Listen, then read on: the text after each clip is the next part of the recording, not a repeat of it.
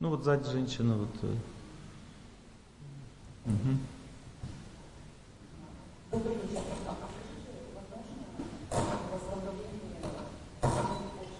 Восстановление чего? Кто? Я никогда не, не видел человека, у которого вы, восстановились функции почек после гемодиализа. Я не знаю. Бывает всякое. Я могу вам рассказать одну историю, которую мне рассказал человек, не похожий на экстрасенс. То есть этот человек занимает высокое положение в обществе. Ситуация была такая. У его сына э, была опухоль почки, которая разрушила почку полностью. Вот. И он нашел одну женщину, которая молитвами восстановила почку. Я не знаю, как это произошло, но она вырастила ему почку не за секунду, но она молилась, молилась, и она, опухоль была уничтожена молитвой, а почка восстановилась. Сделали снимок, и вот есть снимки. Один снимок, почки нет, и там опухоль, а другой снимок, почка есть, и опухоли нет. Это один раз в жизни я с таким столкнулся. И человек, который ну, дает себе отчет, мне это рассказал. Это не то, что там какой-то фантазер или там какой-то экстрасенс. Вот. А человек, который имеет высокое достаточно положение в обществе, серьезный лидер. Ну, как бы я не знаю, как бы, вот я никогда не встречал такого, чтобы можно было решить эту проблему. Но вот такой случай я встречал.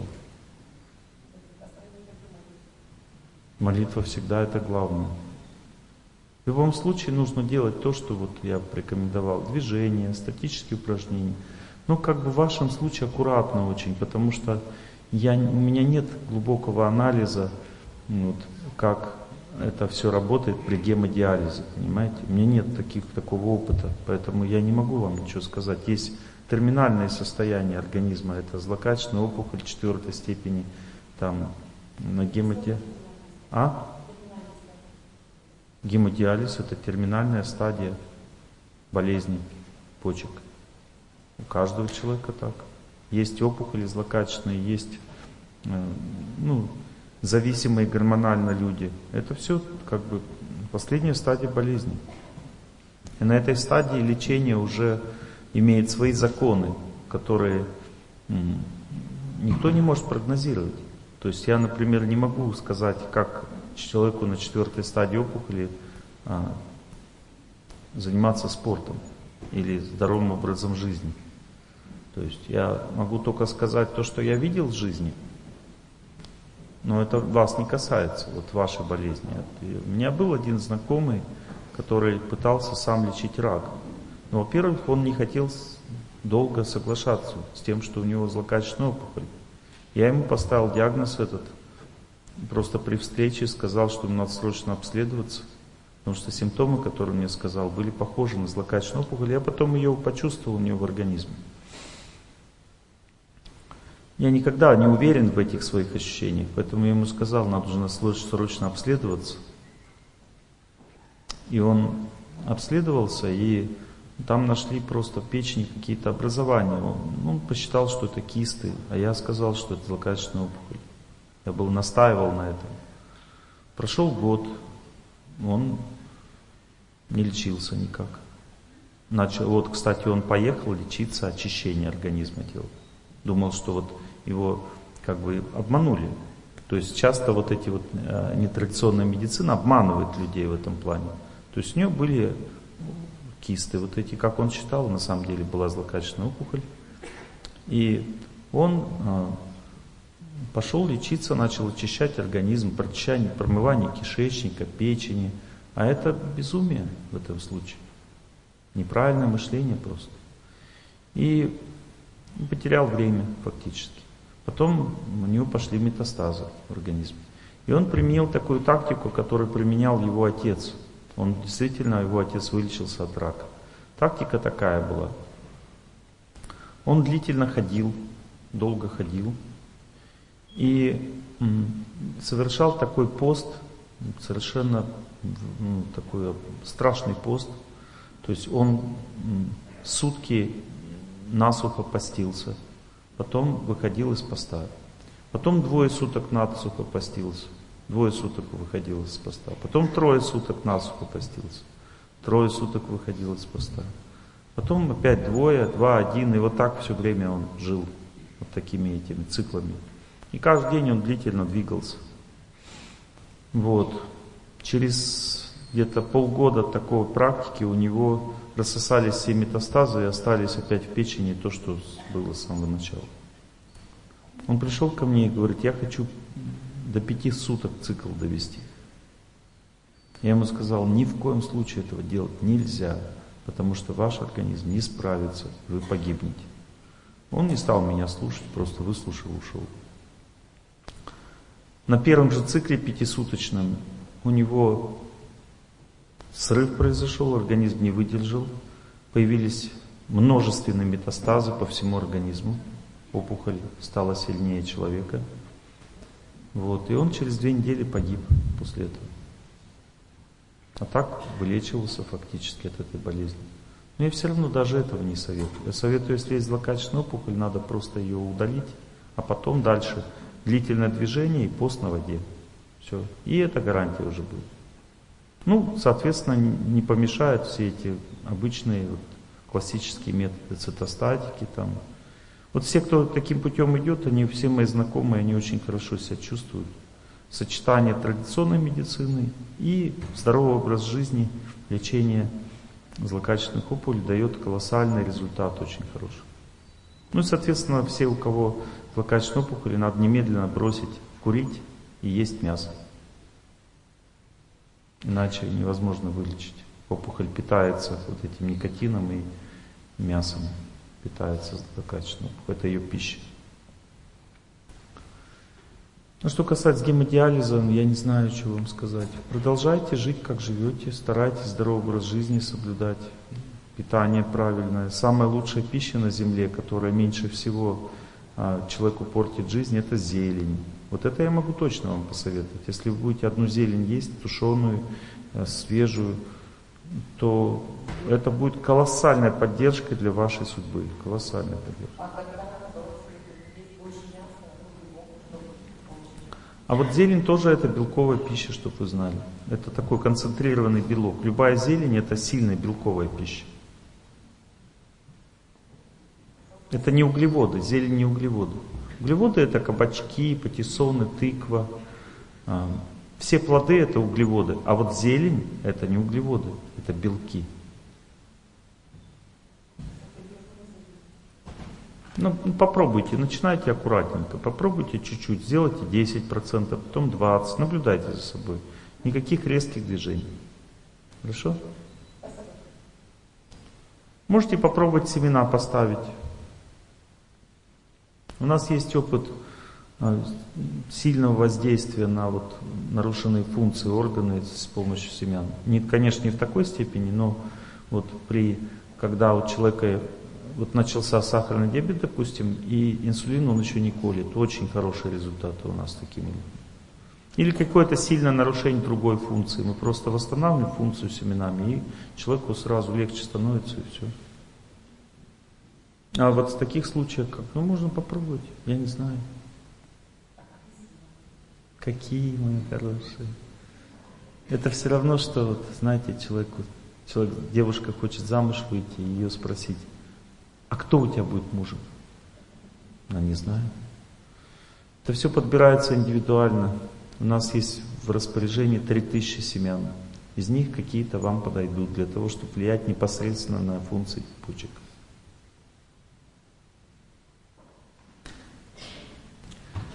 Ладно, мои хорошие. Лекция, наверное, да? Пора.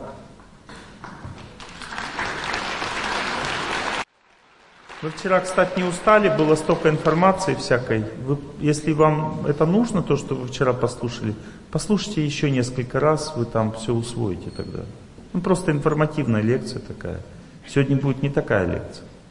Она сегодня будет на глубокое понимание. Я не буду вам много информации сегодня приводить. Просто для закрепления вчерашней лекции послушаем песенку. Сначала человек наполняется энергией природы, а потом начинает побеждать свою судьбу. Так построена жизнь. Стадии определенные есть, понимаете? Вот первая стадия – это любовь к природе. Любовь. Любовь означает насыщение. Человек насыщается силой природы. Жизнерадостность означает насыщенный человек, жизнерадостный.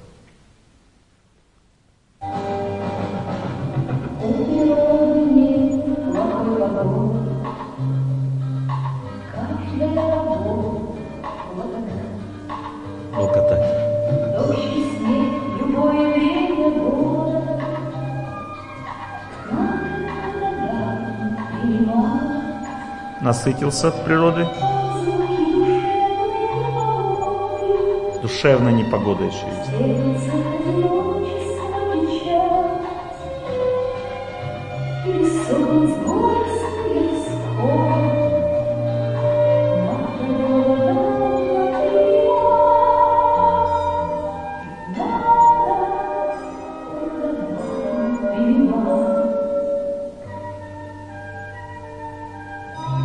Кому это надо? Что, благодарно принимать бессонниц, горестные входы, сходы. Я не хочу никаких бессонниц. Почему я должен их принимать? А почему Иисус Христос принял свою судьбу, свой крест? Почему Он принял? Мог бы не принимать, жить, жить остался бы. Зачем Он это все принял? Сегодня мы будем говорить об этом. Оказывается, для того, чтобы победить свою судьбу, существует стадии определенные, победы это. И для того, чтобы жить счастливо, тоже это применимо эти стадии. И надо понять, что человек, он именно если не принимает свою судьбу, то он и не будет жить правильно. Мы сегодня вот с девушкой говорили, передо мной сидела, говорили о ее семейной жизни, когда близкий человек уже решил уходить но она должна его все равно ну, как бы молиться за него, спасать семью. Хотя у них тяжелая ситуация в личной жизни, там и детей нет много лет и все прочее. И она все равно должна спасать семью для того, чтобы в будущем быть счастливой. Спасать, спасение начинается с принятия, потому что как можно вообще жить человеком, который не хочет с тобой жить? Ну не может бросить, потому что он совестливый. Как можно это согласиться с этим? Принятие – это первая стадия победы над судьбой. Если человек что-то не принял, никогда невозможна победа. Например, ребенок получил двойку, надо сначала не трогать его, принять это. Принять, что мой ребенок получил двойку, это судьба, это нормально. Бывает и хуже, ребенок жив, он не болеет, просто двойку получил. Надо это принять. А потом вы столько интересного узнаете про своего ребенка, когда вы с ним сядете, уже приняв это. Потому что вторая стадия победы над судьбой – это влияние. То есть первое принятие или успокоение. Второе влияние. То есть вы, если не приняли ребенка, вы не сможете с ним поговорить. Вам будет больно, обидно, что он так поступил. И вы никогда не сможете понять, что произошло, собственно. Потому что когда человеку больно, обидно, разум не работает. А только разум может понять, что произошло. Ну так ребенок получил двойку, вы помолились, потому что принять, чтобы нужны силы. Сначала человек наполняется природой, или добрыми людьми, или Богом. То есть наполняться надо все равно чем-то. Если мы строим отношения с человеком, лучше человеком наполниться, или Богом. Если мы строим отношения с своим организмом, надо природой наполняться по-любому. Люди здесь не помогут. Вот, допустим, вы болеете, нужна природа, она даст здоровье. Здоровье дает природа. Не таблетки, не травы. Сами травы это вторичный фактор после природы. Травы и пища тоже дает природную энергию, но уже переработанную. Она слабее действует, чем просто солнце, земля, вода. Это самые сильные способы лечить человека.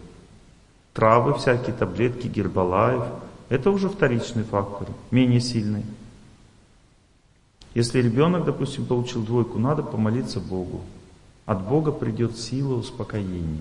Или пообщаться с добрыми людьми. От добрых людей может такая сила прийти. Добрый человек означает, что ты контактируешь с его хорошими качествами. Каждый человек может быть добрым, если ты по-доброму настроен на него. Поэтому очень важно учиться не критиковать людей, не злиться на них, принимать, дружить, прощать, заботиться, учиться видеть хорошее в людях. Видишь хорошее, значит настроен на хорошее, значит батарейки заряжаются твои. Если ты не можешь простить ребенку, значит у тебя нет э, внутренней способности заряжать батарейки в отношениях с людьми. Значит, ты твоему ребенку также помочь никогда не сможешь. Хоть читай педагогику, хоть психологию, хоть что делай. Если ты его принять не можешь, ты никогда ему не поможешь. Потому что первая стадия помощи любому человеку – это принять. Вот, допустим, вы мне вопрос задаете, я должен вас сначала принять, чтобы вы мне не говорили. А если я не приму вас, то никогда помочь не смогу. Иногда бывает стуговато принять. Например, один человек пришел ко мне на консультацию, говорит, Олег Геннадьевич, ну как бы, посмотрите, какая у меня судьба. Есть ли у меня какие-то поступки страшные, которые я совершил в жизни? Я смотрю на него и говорю, вы знаете, по-моему, в прошлой жизни вы много людей убили. Такое вот поступки такие у вас страшные есть в вашей судьбе.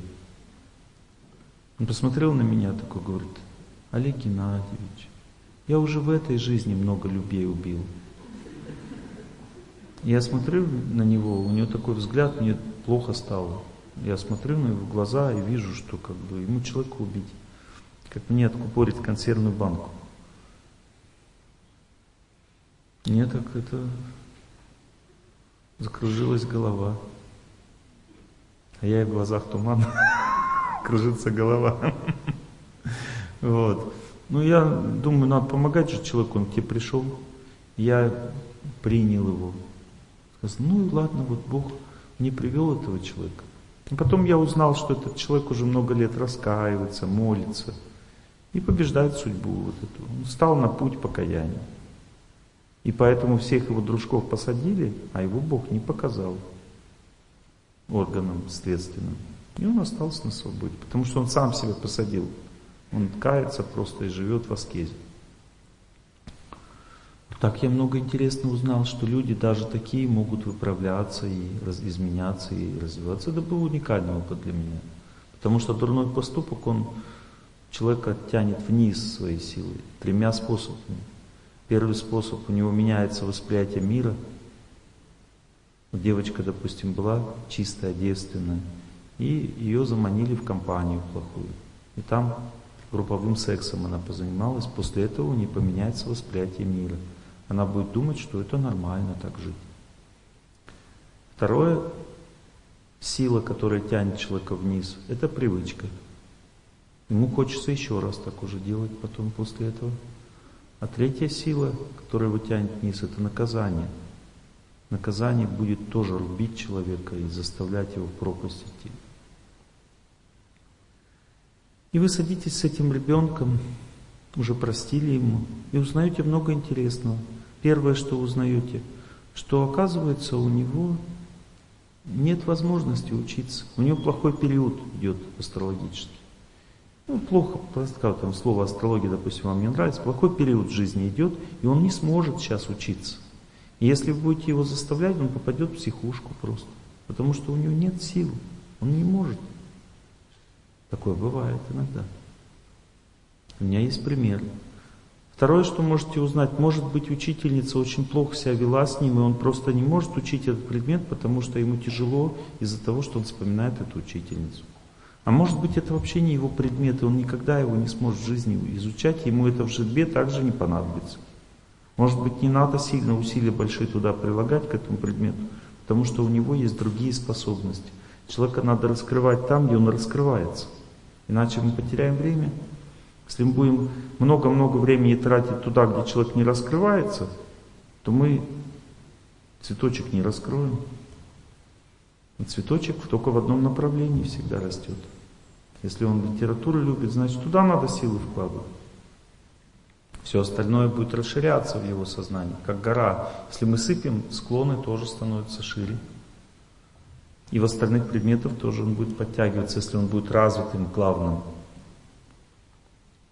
И мы можем узнать, что вот то, что я думал про ребенка, это всего лишь может быть 10%, что он там нашалил, не захотел учиться. А может быть, он скажет, что мама, я что-то дома не могу учиться. И оказывается, причина в том, что мы, я по телефону лялякаю, а муж хочет, смотрит хоккей. Мы балдеем по вечерам дома, а ребенка заставляем трудиться.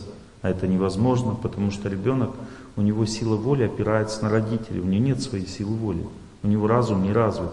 У него есть правильное восприятие мира, но способности изменить себя нет. Болевые функции у ребенка зависят от родителей. И если вы сами неправильно себя ведете дома, расслабленно, то как он будет правильно себя вести? Это невозможно. Видите, очень много можно узнать, если ты простил ребенку его двойку. Потому что люди в целом не такие плохие, как кажется. Если простил жене, простила мужу, то очень много хорошего можно узнать о человеке после того, как ты простил. Есть э, совершенно потрясающие вещи, которые до нам недоступны. Это тайна. Чаще всего мы обвиняем тем, тех, кто больше всего для нас жизни делает. Вот, например, правитель страны. Это человек, который фактически спасает страну от войны каждую секунду жизни. А мы только и делаем, что ищем недостатки в этом человеке. Что он сделал не так. Это то же самое, вот, допустим, нас кто-то кормит, да? Вот человек готовит, кормит. Не дай Бог ему пересолить. Вот он готовил несколько часов, да? И ты потом кушаешь, и чуть-чуть что-то не так. И все, он плохой человек, хотя он столько сил в тебя вложил. Или врач, он лечил, лечил тебя, сделал ошибку небольшую, и ты, он враг народа для тебя теперь на всю жизнь. Или мама, которая тебя выращивала всю жизнь, да, и что-то не досмотрела. И потом на всю жизнь плохая мама. А то, что хорошего она для тебя сделала, ты уже не помнишь. Видите, часто тот человек, который для нас очень много делает, он же подвергается нашим нападкам. Часто такое происходит в жизни у нас. Так? И это означает злой рок, потому что если человек не уважает старших, он становится проклятым. Скажете, вот проклятие с глаз, там, мы ищем, где с глаз, где с порча. Да вот она порча. Если ты не уважаешь старших за то, что они для тебя сделали, ну, значит, тогда не будешь получать благо отношений с властями. Значит, у тебя будет все плохо в жизни. Некоторые думают, Олег Геннадьевич, сколько вам заплатили, чтобы так, вы говорили о власти? Да нисколько мне не заплатили. Я вам говорю то, что надо, то, что помогает жизни. Или мать, отец, допустим. Вот смотрите, допустим, вы не уважаете мать, энергии любви в ваше сердце не придет. Вы, допустим, думаете, почему я не могу влюбиться? Почему меня не любят? Почему у меня в жизни нет любви? А потому что энергия любви идет через мать. Если ты мать не любишь, она к тебе в сердце не зайдет. Потому что путь любви в сердце человека идет через мать. Все это знают. Ты закрыл дорогу любви просто, ты прикрыл, ну, прикрыл возможность. Все, значит нет любви у тебя в жизни. А если ты не уважаешь отца, тогда у тебя не будет отношений уважения со старшими в социуме ты не будешь развиваться как личность. Потому что путь к уважению к людям идет через отца. Видите, мы много чего не знаем. Но все эти вещи означают принятие, потому что ты живешь рядом с отцом, с матерью, ведь много событий всяких происходит. Через них действует твоя судьба. И судьба это тяжелая штука, она больно делает. Когда приходит боль, человек не может принять, ему плохо. Но надо иметь знания. Допустим, большинство людей думают, ну, родители мне испортили жизнь. Ну, вам никто не портил жизнь. То, что они с вами сделали, это ваша судьба. Это так положено было для вас с самого рождения. А вот если они старались, чтобы вы не получили свою судьбу, хоть и сильно к этому шло все, но они старались и спасли вас от чего-то, то это не судьба, это их милость. Видите, то есть родители ничего плохого сделать не могут вообще нам. Или это действует судьба, или они нам делают хорошее, или не справляются с плохим. Не справились, это ну как бы наша проблема, это наша судьба. Таким образом, родители не во что, не в, не в чем обвинить. Точно так же, как и правители. Одного очень серьезного мудреца спросили, почему у нас такой правитель? И он говорит, как вы думаете, вот если как бы вы грешные, что вам Бог должен дать хорошего правителя? За что? Он ответил, что есть баланс, весы. С одной стороны правитель, а с другой стороны подданные. Вот какие подданные, такой будет правитель. Это весы всегда в балансе находятся, в равновесии. Что заслужили, то получили.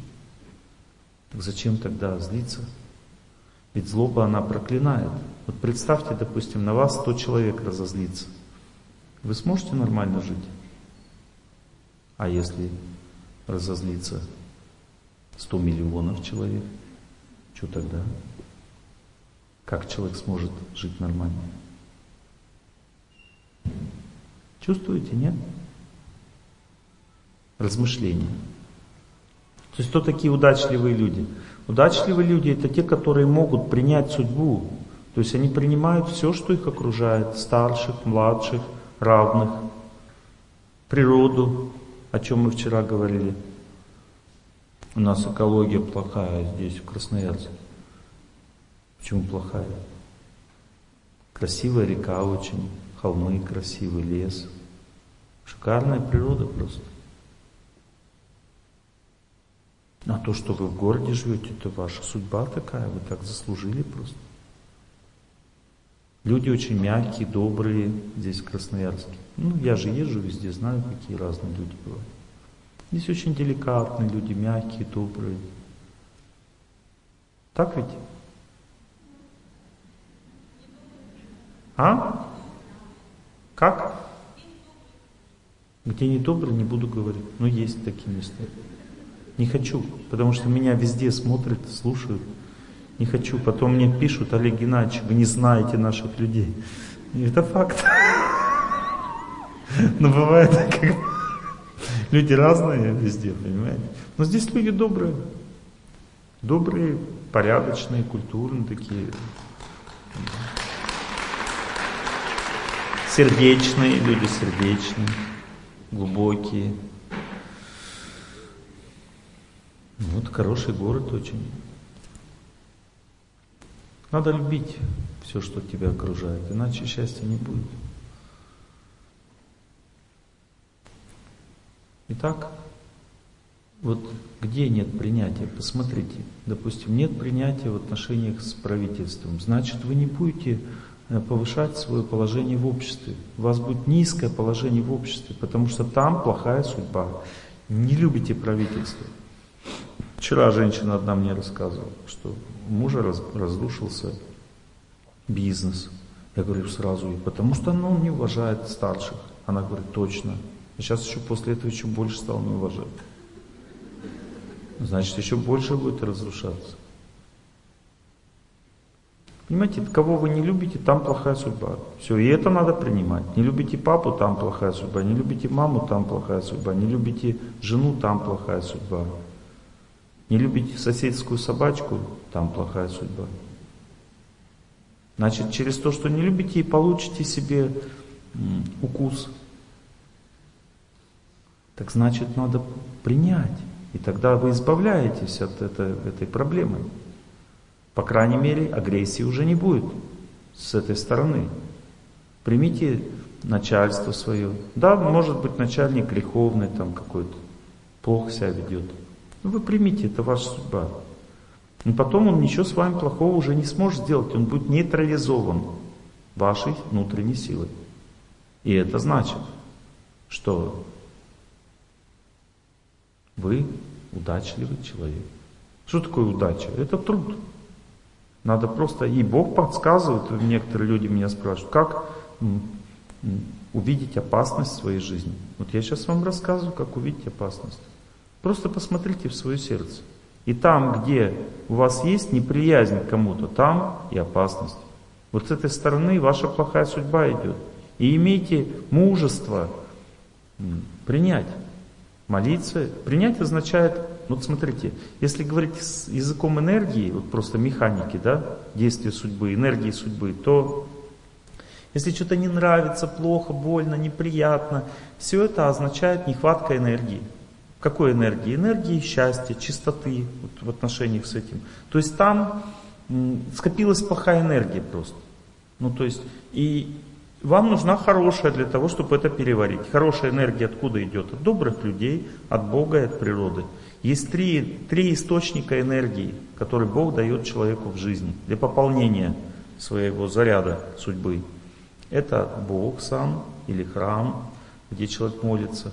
С помощью этой энергии человек побеждает то, что непреодолимо. Непреодолимая болезнь, а, побеждает тюрьму, не может э, жениться, выйти замуж. То есть какое-то препятствие, не может квартиру себе купить. Препятствие в жизни сильное. Бог убирает препятствия. Теперь, следующий вид энергии Бога – это люди, добрые люди. Скажете, Олег Геннадьевич, нет вокруг добрых людей. Это не то, что их нет, просто вы не любите людей. Если бы вы любили людей, было бы куча добрых людей вокруг. Нет правильно, неправильно настроена антенка просто в жизни. Неправильное восприятие людей. Что делают добрые люди? Добрые люди дают возможность быть сильным в социуме. Вот эта энергия, когда женщина, допустим, не может выйти замуж, что это значит? Это значит буквально, что у нее не хватает сил определенным образом любить людей. Что это за любовь такая? Это забота, ласка, внимание по отношению к людям. Это энергия, сила женского, женской психики, забота, ласка, внимание. Оно дает женщине особый вид красоты внутренней. Красота означает сила, красота это сила, которая заставляет мужчин взять замуж. Причем заставляют сразу много. Много сразу человек говорят, хочу тебя взять замуж. Не один, не два, а много сразу. Это означает сила. И она уже выбирает вот этот такой, этот секой. Чем мне лучше? Высокий некрасивый или низкий красивый? А, успешный дурак или разумный неуспешный? Ну там не будет все сразу прямо супер-пупер. Нужно выбирать. Вот и она выбирает, как ей легче, что она подходит ей, чем она лучше справится, если есть сила. А сила берется от людей. Если она заботится обо всех, тогда она копит эту силу для замужества. А если сидит и мечтает дома одна, как ее психологи научили, визуализируй мужа сидит. Сидит и визуализирует. Какого же я хочу, блин, что-то не пойму. Такой раз визуализировала, вот такого хочу на белом коне принца. Такая визуализировала, все, сидит и пыжится, визуализирует. Согласно ведическому знанию, в этом случае, если она мечтать начинает о ком-то, то она просто пользуется тем, что в жизни ей положено, но пользуется неправильно, на тонком плане. То есть она проживает то, что она должна была прожить в реальной жизни. То есть она мечты означает, что ты живешь тоже. Это жизнь. Но какая жизнь? Искусственная. Ты вместо естественной жизни живешь искусственную жизнь. И чем больше ты искусственной жизни живешь, чем больше мечтаешь, тем меньше будет естественной. То есть ты промечтала всю жизнь, и все. Ты все пела, это дело. Ну, теперь вот попляши на холоде. Понимаете, то есть нужно не мечтать, а идти и заботиться о людях. Люди будут отдавать тебе благодарностью в сердце за твою заботу, и эта благодарность будет заходить внутрь, и твоя батарейка силы женской, возможности выйти замуж будет копиться. То же самое, если у тебя, допустим, низкое положение в обществе, ты не можешь вот фирму свою поднять. Хорошо, учись уважать старших. Учись понимать, что те, кто стоят у власти, они поставлены Богом. Это Бог все, всем здесь в этом мире управляет через людей. Это Его руки, щупальца. Он всем руководит здесь. И Он выбрал почему-то этих людей. Вот и надо научиться понимать, почему. Это называется уважение. Если человек уважает старших, то что происходит в результате? Он подсоединяется к этой энергии власти и сам занимает какое-то положение в обществе уже, достаточно высокое. Как это происходит технически? Люди старшие начинают видеть, что человек очень хорошо относится, он верный, хороший человек, надежный, надо его продвигать, потому что таких людей мало, на которых можно опереться. Ведь опасно кому-то что-то доверять. И они продвигают, видят, вот человек уважает старших, они продвигают этого человека. Человек меняет свое положение в обществе от уважения к старшим. Уважение к старшим возможно, если ты им служишь. Служить старшим означает уважать, означает делать добрые дела какие-то для города. Пришел в администрацию, сказал, хочу делать добрые дела. А им надо старшим, потому что они отчеты пишут о добрых делах своих. Не ваших, а своих. Ну, это нормально. Какая разница? Бог знает, кто что сделал. И вы делаете добрые дела, и все думают, о, какой хороший человек. И потом, когда ему на стол бумага, что вашу фирму надо там, она плохо себя ведет, надо там разорить, посадить. А это вы, там, добрый человек вот этот как раз. Он, нет, нет, нет, нам этот человек нужен. У нас в районе делает много добрых дел. Отстаньте от него, не надо его проверять, все, он хороший человек. Защита. Старших приходит защита.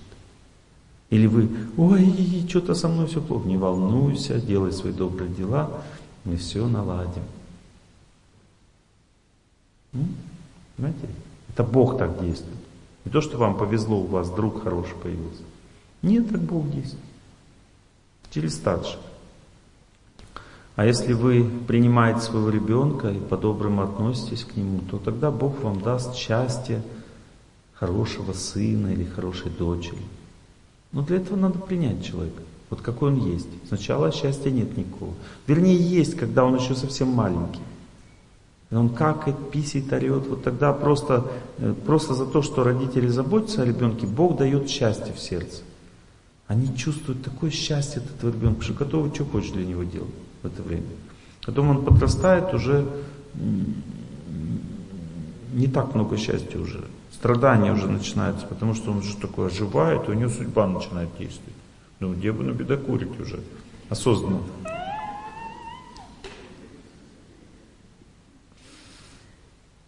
Девочка капризничает, ходит все время, и все что-то не так.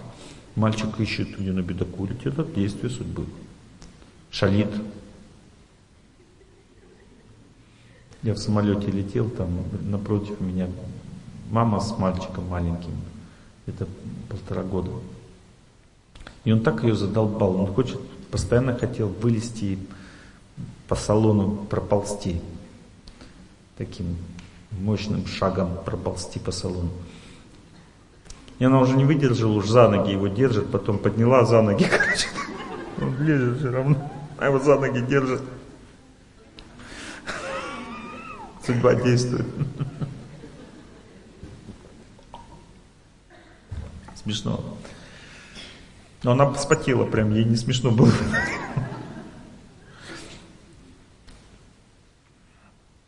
Но если принять ребенка, вот его судьбу, принять, то в нем включается разум. Ребенка принять, ты принимаешь его, как он есть, сразу же он начинает соображать. У него включается совесть после принятия, разум включается. И следующая стадия воздействия это добрая речь называется, добрые слова. Добрые слова включают совесть и разум автоматически. Доброе означает непритязательный. То есть, если вы хотите близкому человеку помочь, знайте, что отношения с близким человеком намного ранимее, чем вам кажется. Ну, то есть, можно смело умножать на 10, и вот настолько они более ранимые, чем мы понимаем. отношения с близким человеком. Означает, говорить ему правду можно в 10 раз меньше только. То есть, если вы хотите ему что-то сказать, то скажите в 10 раз меньше, чем хотите. Я иногда своей жене вообще иносказательно что-то говорю.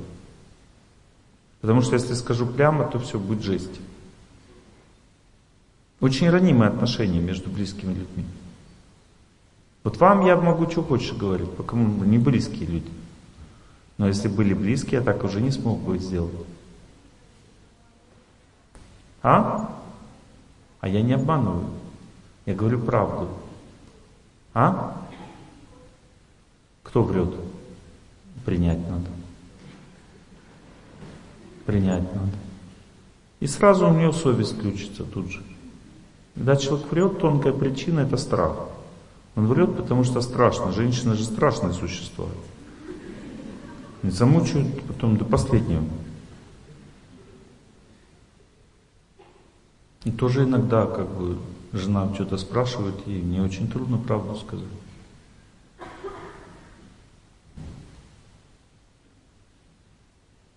Она говорит, ты что, запачкал опять? Я говорю, нет.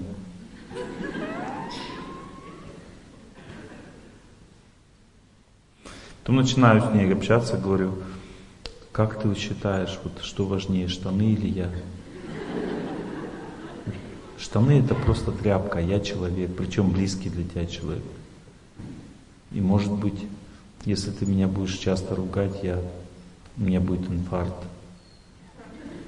Так с ней говорю. Она говорит, ну конечно ты для меня важнее. Я говорю, вот спасибо тебе. Ну штаны я запачкал если честно.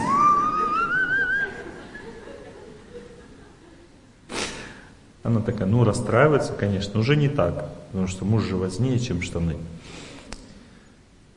Идет процесс отношений, общения. С женой опасно вообще связываться, страшное дело. Она же эмоционально воздействует очень глубоко. Так устроено, что женщина, она мужу психику прямо очень глубоко в сердце, когда она говорит, эмоции проникают. И от нее никак не защитишься. Вот она если... Ты что? Штаны опять запачкал? Так, у меня там мысли как бы о спасении всего человечества, и в это время нечаянно запачкал штаны. Штаны. Я думаю, какая несправедливость. Я думал о человечестве, а на штанах. Какое мелкое мышление.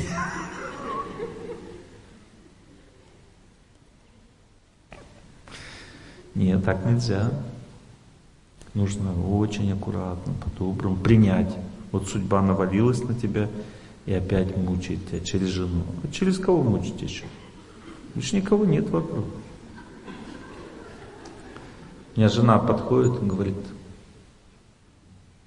ты знаешь, у нас есть проблемы в семье. Я говорю, как обычно. Я говорю, и знаешь, кто в этом виноват?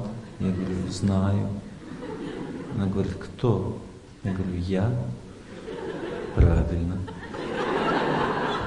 А почему ты так решил? Я говорю, а потому что больше никого же нет вокруг, мы с тобой вдвоем живем.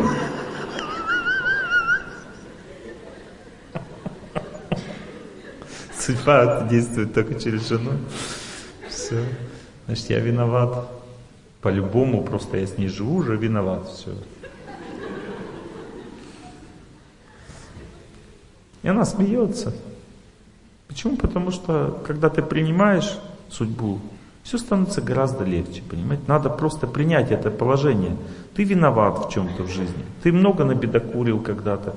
И близкий человек, он пришел к тебе в жизнь, чтобы тебя наказывать. Надо просто это принять.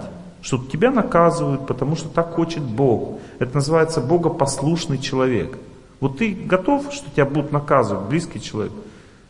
Готов.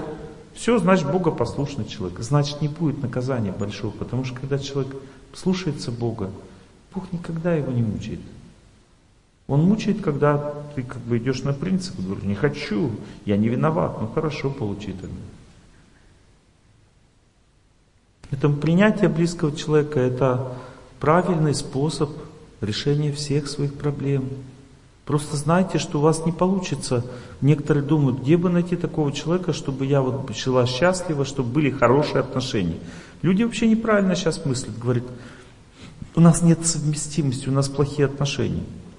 К чему тут отношения? Вы наказаны просто и все. А через кого вот наказание вам? Вот, допустим, вы набедокурили в прошлой жизни. Как вам донести это наказание? Вот человек, допустим, вам в трамвае что-то скажет, там, ты такой секой, у тебя там нос, очки, там лысина. И что, вы на это среагируете? Нет. А если близкий человек так начнет над вами смеяться, реагирует? Вот и все. То есть только через близкого человека, только через начальника, только через друзей, только через соседскую собачку, что тоже судьба, что накакает у тебя под дверью. Не у кого-то, а именно у тебя под дверью какает постоянно, значит это судьба. Надо принять. Не то, что надо всегда как бы радоваться тому, что накакало, и как бы и относить себе в квартиру потом все. Нет, не обязательно.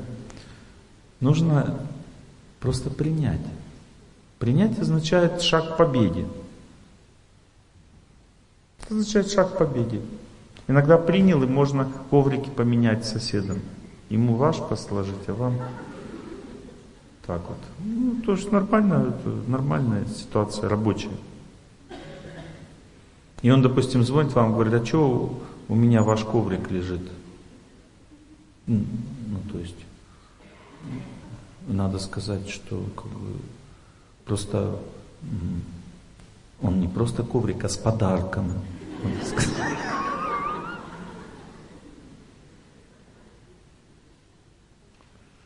А подарок от кого по запаху вы должны знать.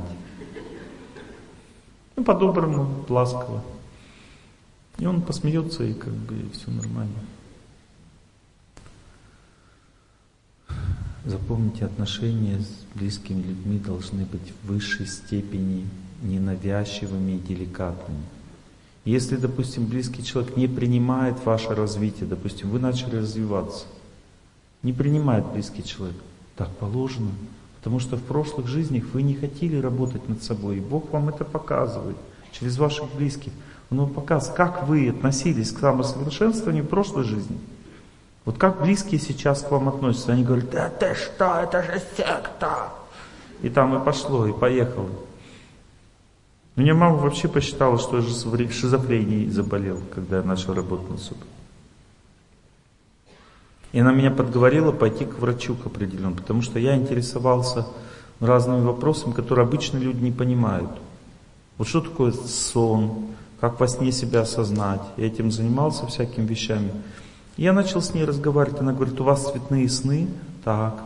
Вы очень ярко все видите во сне? Так, хорошо. Поставил диагноз шизофрения. Ну, все совпадает. А я хотел в мединститут поступать. Диагнозом шизофрения в мединститут не берут уже все. Ну, потом диагноз-то сняли, понятно. Но вот идея такая, что близкие люди всегда сначала так воспринимают. Но тем более, знаете, есть основания. Допустим, я в девятом классе полгода ничего не говорил. То есть я понял, что для того, чтобы развить способности, глубоко видеть мир, нужно сосредоточиться в этом месте, как я прочитал в учебниках йоги, и молчать. Ну, о, попробую. С мамой не посоветовался. И на полгода в девятом классе ничего не разговариваю. Если с преподавателем я научился с силой воли сделать так, чтобы они меня не замечали на, на уроках, самое интересное, как-то мне отметки поставили. Я так и не понял. Но мама, она с ней не прошло. Она видела, что я не разговариваю и сильно беспокоилась из-за этого. А как не беспокоиться? Ребенок перестал разговаривать. Это же капец. Ты его спрашиваешь, он молчит. Так что не думайте, что вы начали работать над собой, и все прямо вот в экстазе от вас счастье испытывают. Это же страшное дело. Кто-то начал в проруби купаться, кто-то непонятно что ест вообще. какую-то зелень, какую-то, как по Стругацким, да? Зелень какая-то, зеленая масса. Страшное дело вообще. Надо очень смиренно относиться к тому, как к нам относятся близкие люди. Надо совсем соглашаться, терпеть. И тогда они будут видеть, что все нормально. Потому что если вы начинаете доказывать с пеной у рта, что так лучше, что так правильно, это еще один признак, как бы, что кукушка начала куковать, да? Вот.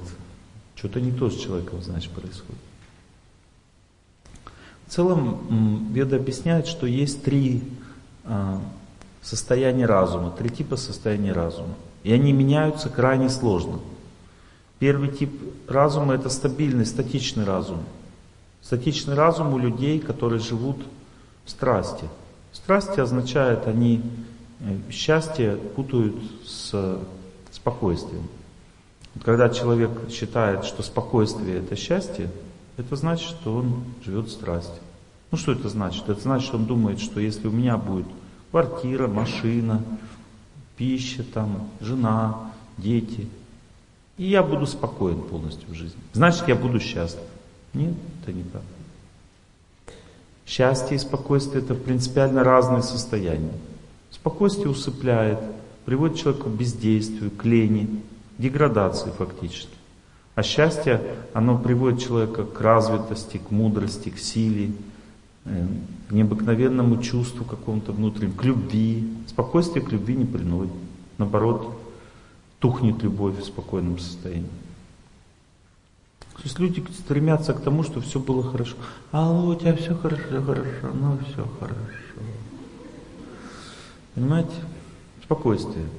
Но счастье означает благодарность, служение, принятие, прощение.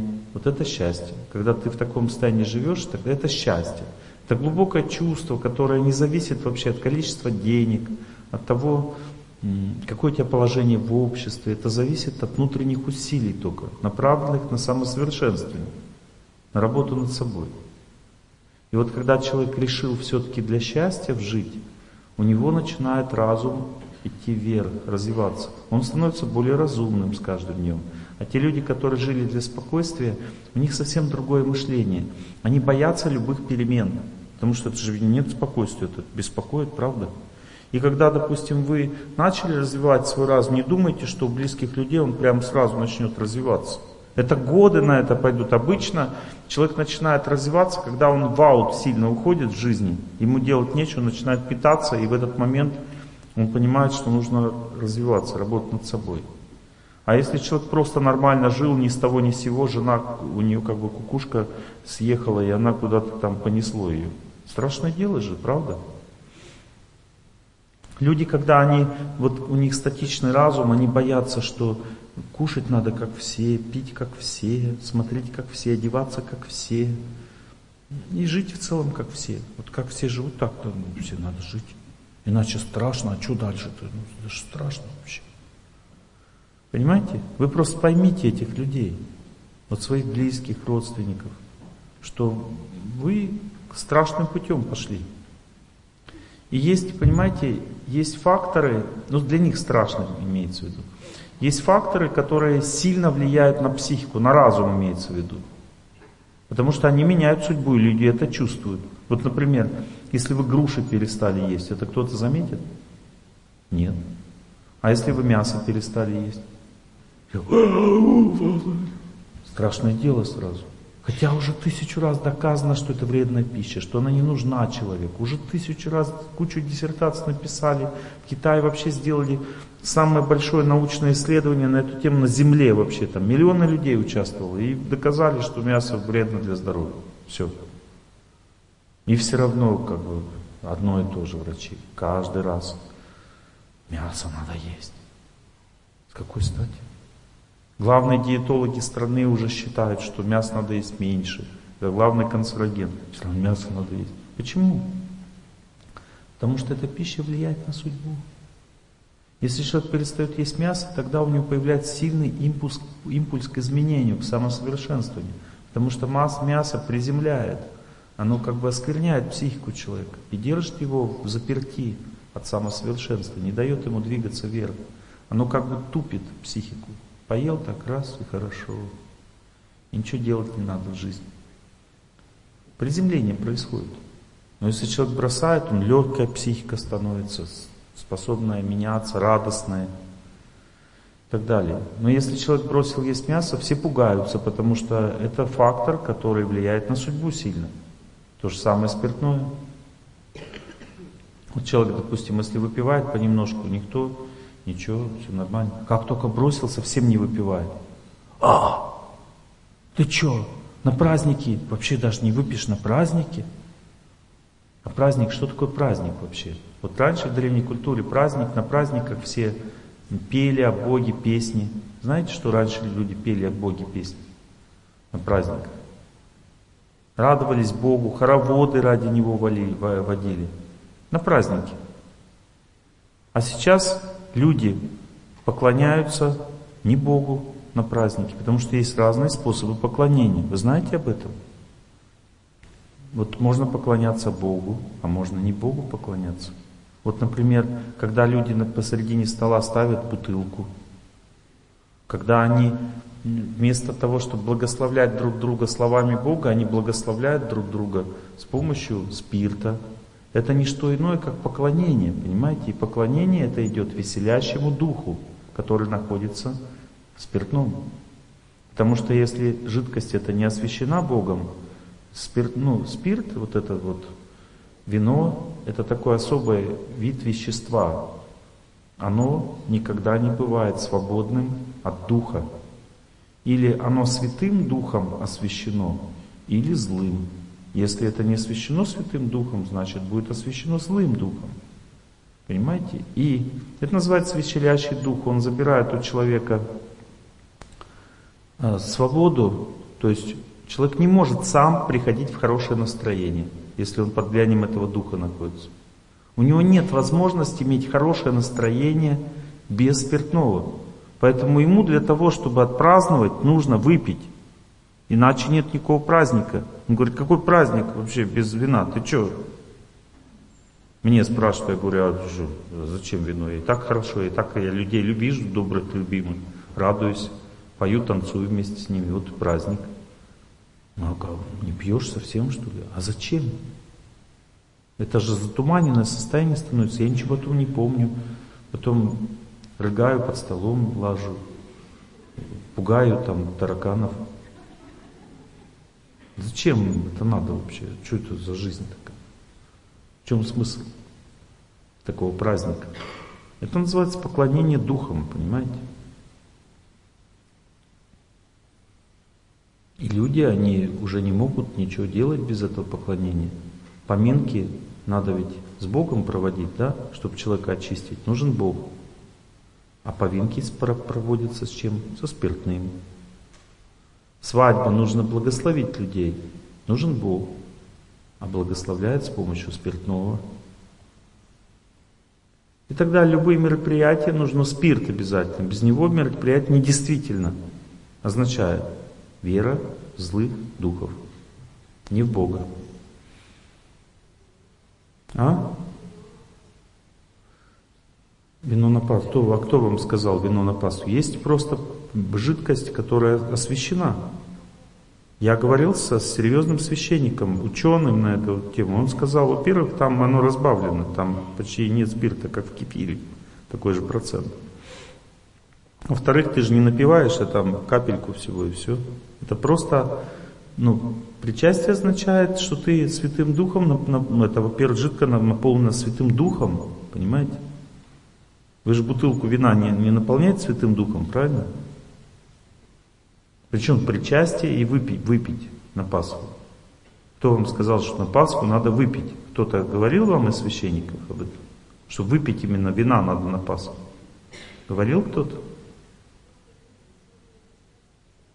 40 дней постятся надо, да? Надо после 40 дней. Это то же самое, да?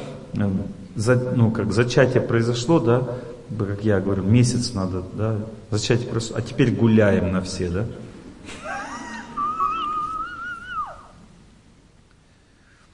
Ну, что я могу сказать? Ну, как бы, пробуйте жить так, как вы считаете нужным. Результаты будут вашими. Я вам просто рассказываю, как надо. Человеку не нужна эта вообще жидкость в жизни.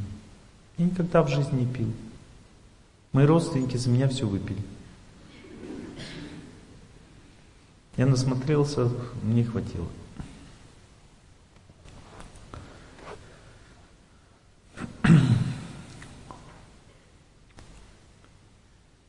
Итак, если вы видите, что близкие люди живут неправильно, ничего страшного, это ваша судьба. Это то, что вам положено смотреть, видеть, потому что вы наказаны. Терпите их. Если вы будете их терпеть, терпение, что такое терпение? Если вы вот чувствуете, что хороший человек, не важно, что имеет недостатки, ну, хороший человек, добрый. Зачем так думать? Я сейчас вам объясню. Так думать за тем, что если вы так думаете, то ваша сила чистоты в этот момент входит в этого человека и меняет его жизнь. Вот если я, допустим, буду вас любить вот так вот, какие вы есть, такие есть, я к вам хорошо отношусь. Все, что у меня есть хорошего, вы получите. А если я буду вас в чем-то винить или осуждать, никогда вы не получите от меня ничего. Понимаете? То есть нужно своих близких принимать такими, какие они есть, только для, с одной целью. Они от этого будут меняться. А если не будете принимать, значит они не будут меняться. Никогда они не поменяются. Меняет человек только любовь. Знание внутри течет внутри любви. Есть река любви, и знание течет из вашего сердца внутри реки любви. Если нет любви, знания никогда человек не получит. Сначала любовь означает принятие, а потом знание уже. Любовь это не наслаждение человеком, это принятие человека. Можно наслаждаться человеком сколько хочешь, но его не принимать. Это не любовь. Это влюбленность, то есть ну, балдею я от человека, но не принимаю. Любовь означает принятие. Вот примите свою девушку. Это любовь. А если вы не принимаете, это не любовь. Очень важно понять, что отношения между мужем и женой особенно, они крайней степени трудные. Нет ни одного человека на земле, у которого были бы легкие отношения. Причина трудности заключается в том, что ожидания очень большие. Человек ждет очень большую дозу счастья от близкого человека. И это ожидание разрушает отношения, потому что его поведение должно быть таким, как я жду. А это означает, что очень трудно ему так себя вести, чтобы я не пришел в беспокойство. Девушка ждала парня, она ждала его вместе с счастьем, она не ждала его просто одного. Она вместе с счастьем, она, у нее были ожидания от него. Она ждала его вместе с счастьем со своим. Он пришел в мою жизнь, а счастье не хочет давать. Это очень обидно. И девушки поэтому они капризничают с парнями, постоянно капризничают, что ты что такое? А он думает, что она вообще от меня хочет? Что она ко мне пристала? И он так обижается сильно. Она хочет счастья, она его ждала через тебя. Ты пришел, а счастья не даешь. В чем дело? Так девушки настроены. То же самое парни.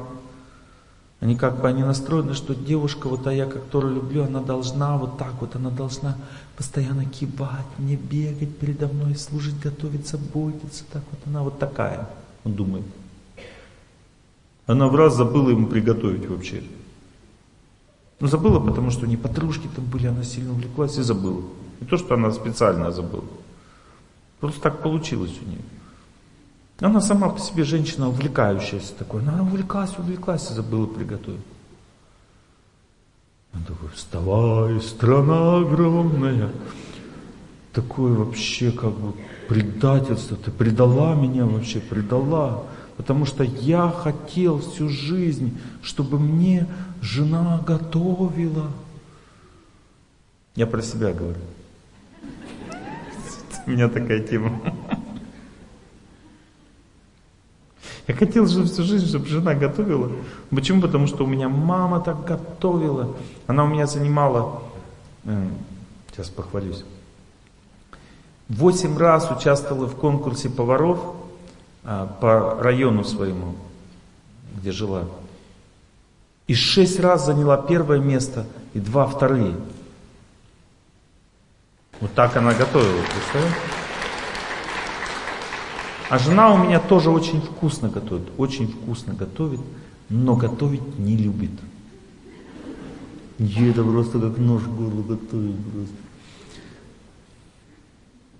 Я сначала так страдал, думаю, как же так, какая несправедливость вообще. А потом понял, что надо принять, это моя судьба. Когда я принял, она так старается, так старается, хотя все равно не любит. Понимаете? Я просто вам сейчас рассказываю настройки. Я пытаюсь вам сделать настройки на семейную жизнь правильные. Если эти настройки будут правильны, все остальное у вас получится. Первое, что надо понять, что через близкого человека вас мучает Бог, больше нет через кого мучить. Никто больше не может вам это дать, то, что Бог хочет вам передать. И поэтому надо принимать. Каждый человек рожден для наказания в этом мире. Мы все бедокурили в прошлом, и за это должны отвечать. Здесь не место для наслаждения. Наслаждение это там, в раю. Там нет, там тот, кто уже отбедокурился, отстрадал, он туда полетел, в рай. А здесь мы должны мучиться и испытывать счастье также. Ну, то есть здесь поровну счастье и страдания на земле. Примерно поровну. Кто правильно живет. Неправильно одни страдания. Итак, главное, что нужно понять, что все будет хорошо, если ты все делаешь правильно в отношениях. Вот вы, ты видишь, допустим, близкого человека, думаешь, блин, ну с этим человеком ничего хорошего никогда не будет. Не верьте этим мыслям, это неправильные мысли.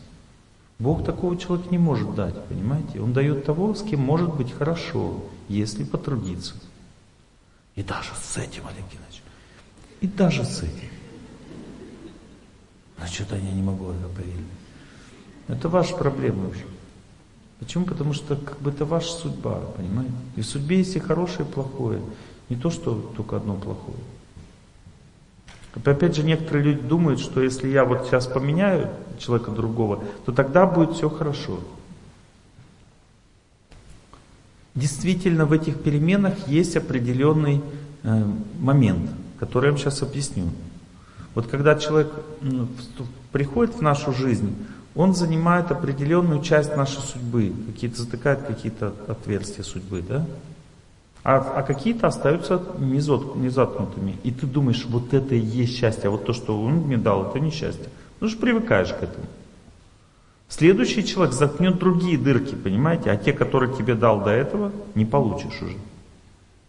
Не то, что вот следующий, он как бы и хорошее мне даст то, что было, и плохое. Нет, такого не будет. Он будет противоположным. Вот, допустим, если тебе не нравится грубый и ответственный мужик, то Бог тебе даст мягкого и безответственного. Ты скажешь, ну что же вообще кошмар, ну же работать не хочет. Ну ты такого хотел. У тебя же работал до этого муж и мучил тебя, грубил. Теперь вот не работает и не грубит зато. Ты же хотел, чтобы не грубил, а все вместе не получится, понимаешь? Потому что есть противоположности в судьбе. И человек выбирает или такую противоположность, или такую. Все. И больше ничего не будет, никаких других вариантов нет. Посередине не попадете, потому что не положено. Как и солдат спросил прапорщик, говорит, слушайте, мне что-то это масло на завтрак не положили. Что, говорит, тебе масло не положено на завтра? Не, не положено. Он говорит, не положено. Не положили, говорит, значит, не положено. А, ну, как бы, а вот соседу положили. Положили, значит, положено.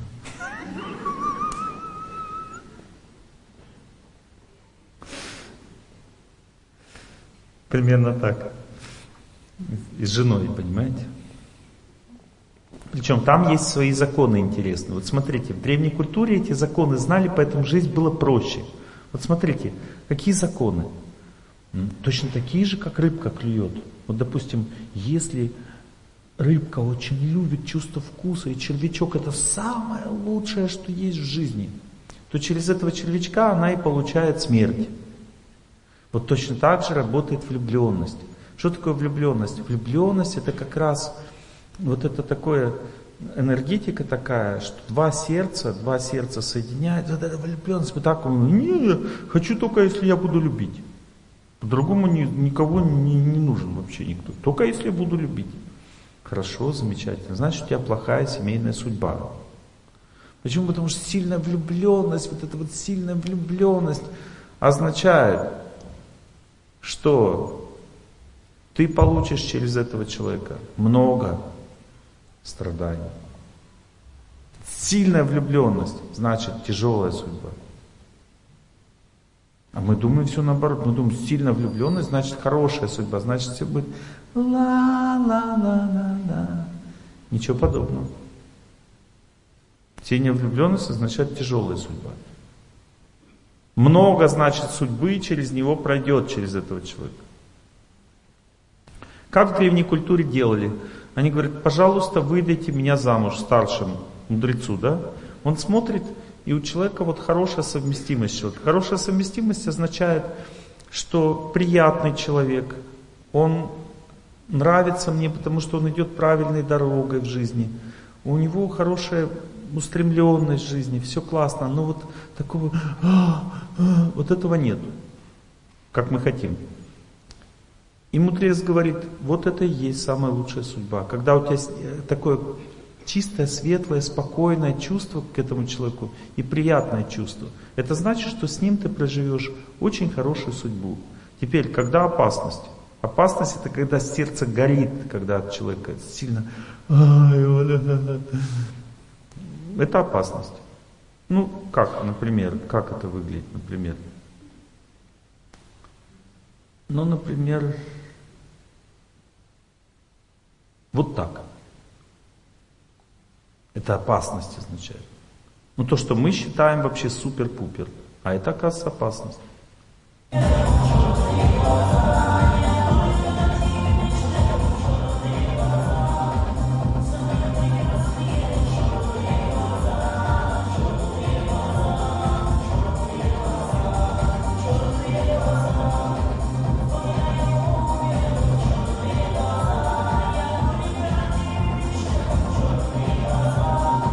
Вспоминаю, умираю, понимаете? Умираю, вспоминаю и умираю. Только о тебе мечтаю. Тяжелая судьба. Запомнили? Я просто вам расскажу потом, что дальше будет. Могу вам сразу прям 10 лет спустя. Или там, ну, 10 лет это в лучшем случае. Обычно даже до этого не доходит. Вот смотрите, что дальше будет. Какое-то время спустя.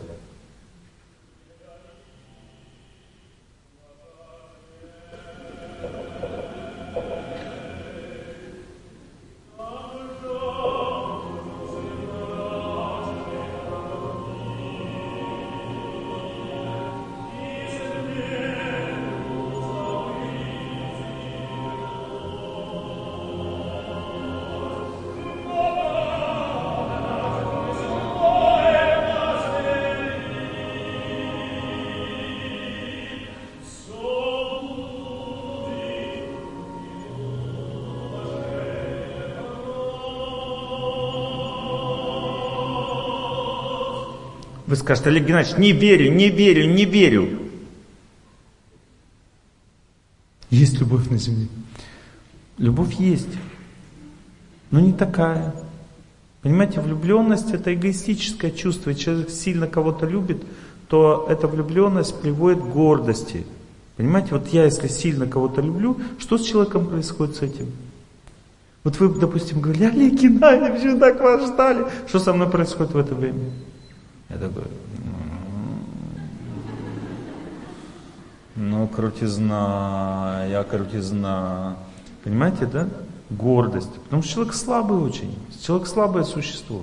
Он даже сам не замечает, как гордиться собой начинает. Поэтому мой духовный наставник говорит, ты, говорит, это, передавай дальше. Тебя хвалят, ты, говорит, туда.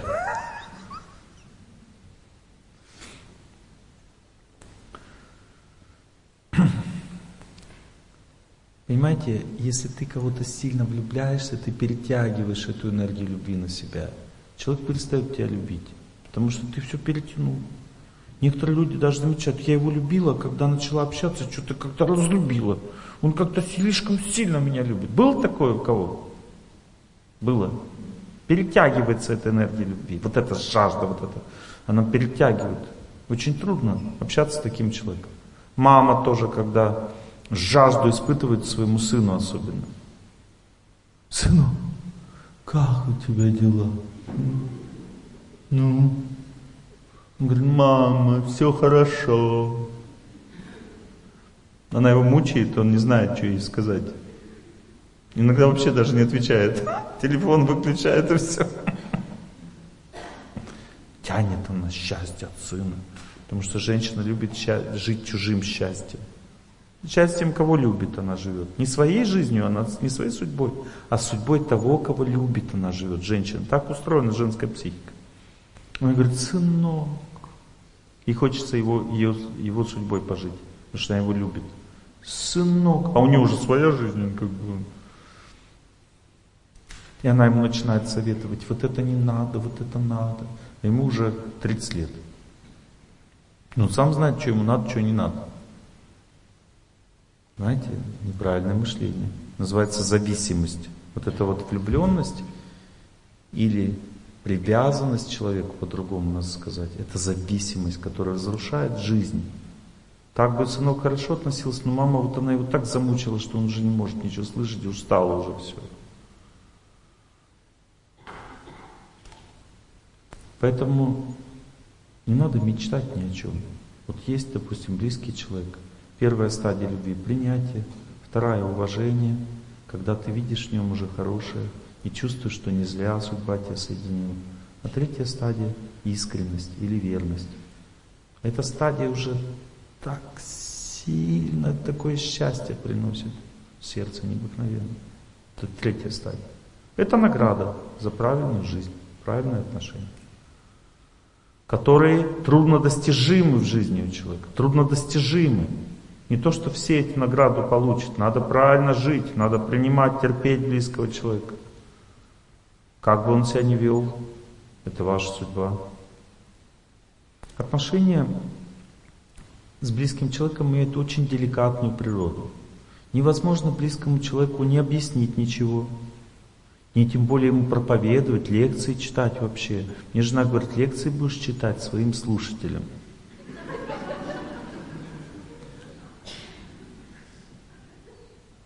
Но если ей что-то надо, она подходит ко мне, говорит, лекция такая-то, минута такая-то, послушай. Что ты там говоришь о том, как должен вести себя мужчина? Потом поговорим, подойди. Все наизусть знает.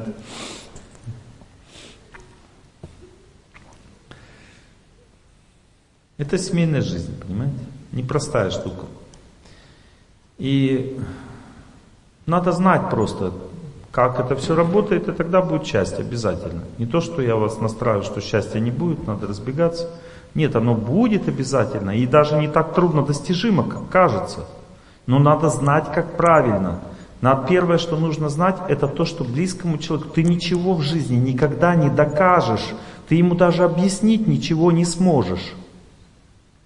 Вот, допустим, ты можешь палачу объяснить, вот он стоит, допустим, с топором, ты ему объясняешь, типа, ты знаешь, вот на самом деле все не так было. Он говорит, ну ложись, сейчас разберемся.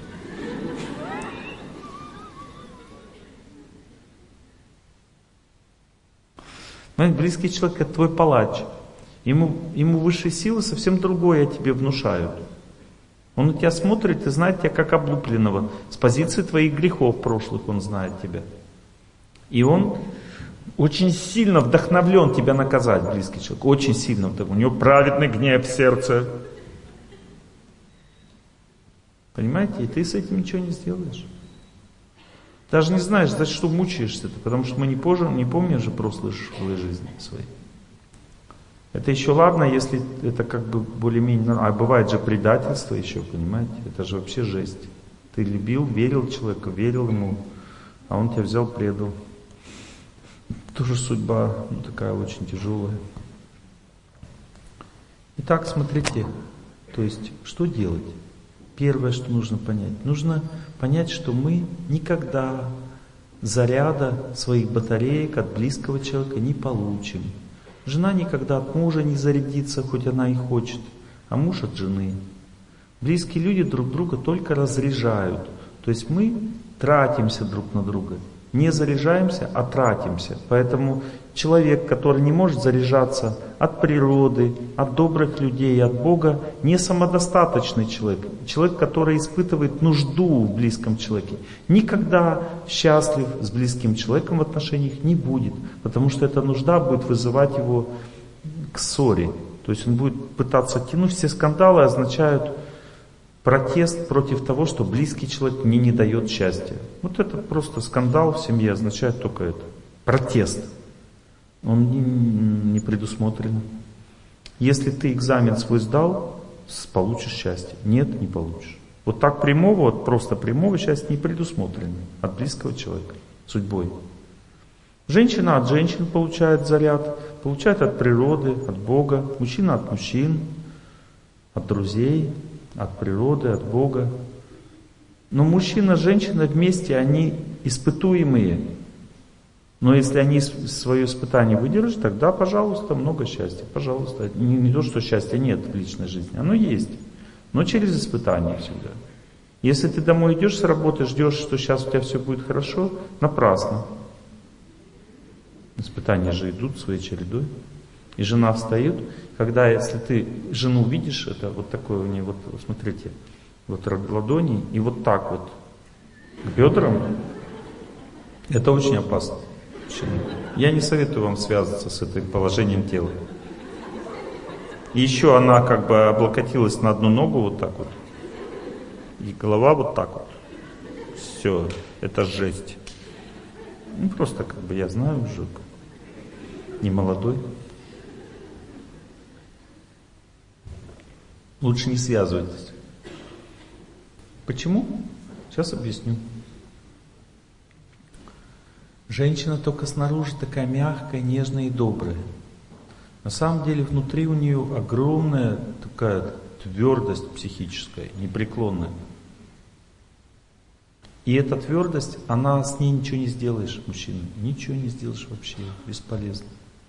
Не сможете вы совладать с женщиной. Вот смотрите, например, если женщина, она чего-то хочет в жизни, она не может перехотеть. Вот мужчина может перехотеть. Некоторые женщины мудрые, они просто берут и ждут чуть-чуть. Мужчина что-то хочет, она подошла, раз, уже забыл. Все нормально. Забыл просто. Но женщина не забудет. Женщина, я правильно говорю или нет? Не перехачивается, да, никак. Невозможно.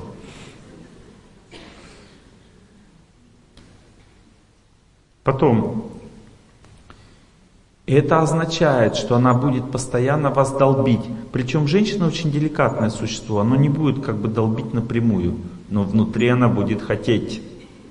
И это будет на вас действовать, потому что у нее будет плохое настроение.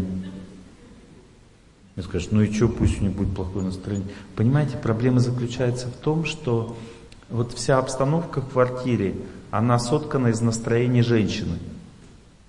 Вот то, что дома хорошо, уютно, тепло, это все настроение жены.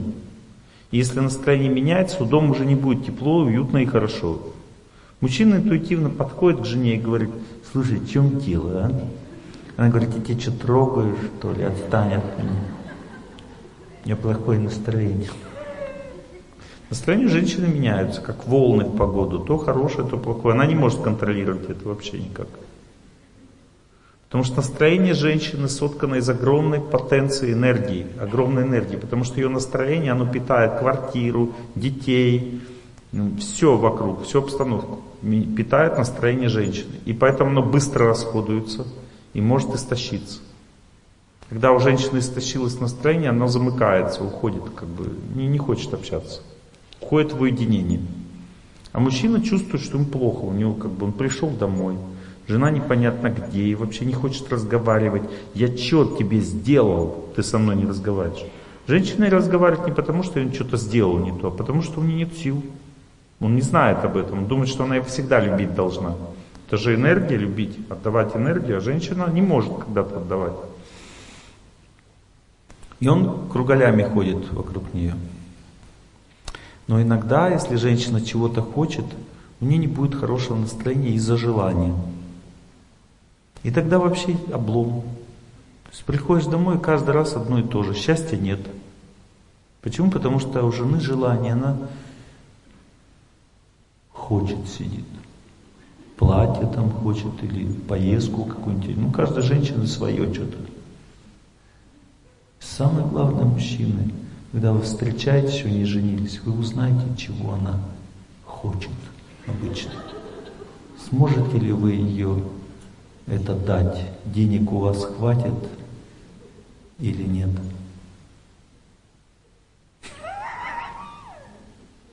Если хватит, то женитесь. А если нет, то лучше не надо. Потому что будет тяжело потом. Что она, если что-то хочет, это не отменить невозможно. Она поэтому замуж и выходит. Что кто-то с этим что-то сделал вообще. И кто-то это вы. Женщина, я что-то не так говорю, я же не женщина, как. Все нормально, все правильно пока.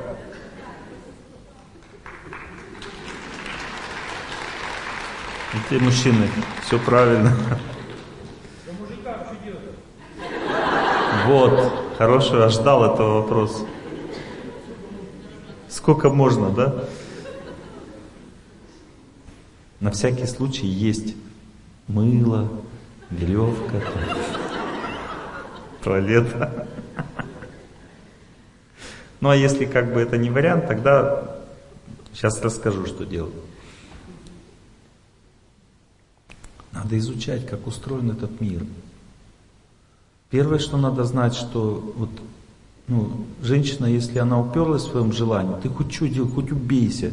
Она может даже уйти из дома, может с собой что-то сделать плохое, но желание поменять она не может. Ты ничего с этим не сделаешь. Поэтому прими вот эту судьбу. Точно так же, как женские желания, действуют мужские привычки. Понимаете, это одна и та же энергия, только в разных телах. У женщины желание, она что-то хочет и убивает всех желаний, мучает. А мужчина мучает всех своими вредными привычками. Точно так же. Тоже ничего не сделает. Понимаете, потому что разрядка женской психики идет через желание, а у мужчины через привычки. Вредная привычка у мужчины означает неумение отдыхать. Также у женщины тоже желание сильное означает тоже неумение отдыхать. То есть она не удовлетворена в жизни, он не удовлетворен в жизни, вредная привычка. Она не удовлетворена в жизни, какие-то желания, которые она не может контролировать. Что-то хочется сильно. Мы одинаковые по факту, но просто по-разному это все действует в психике.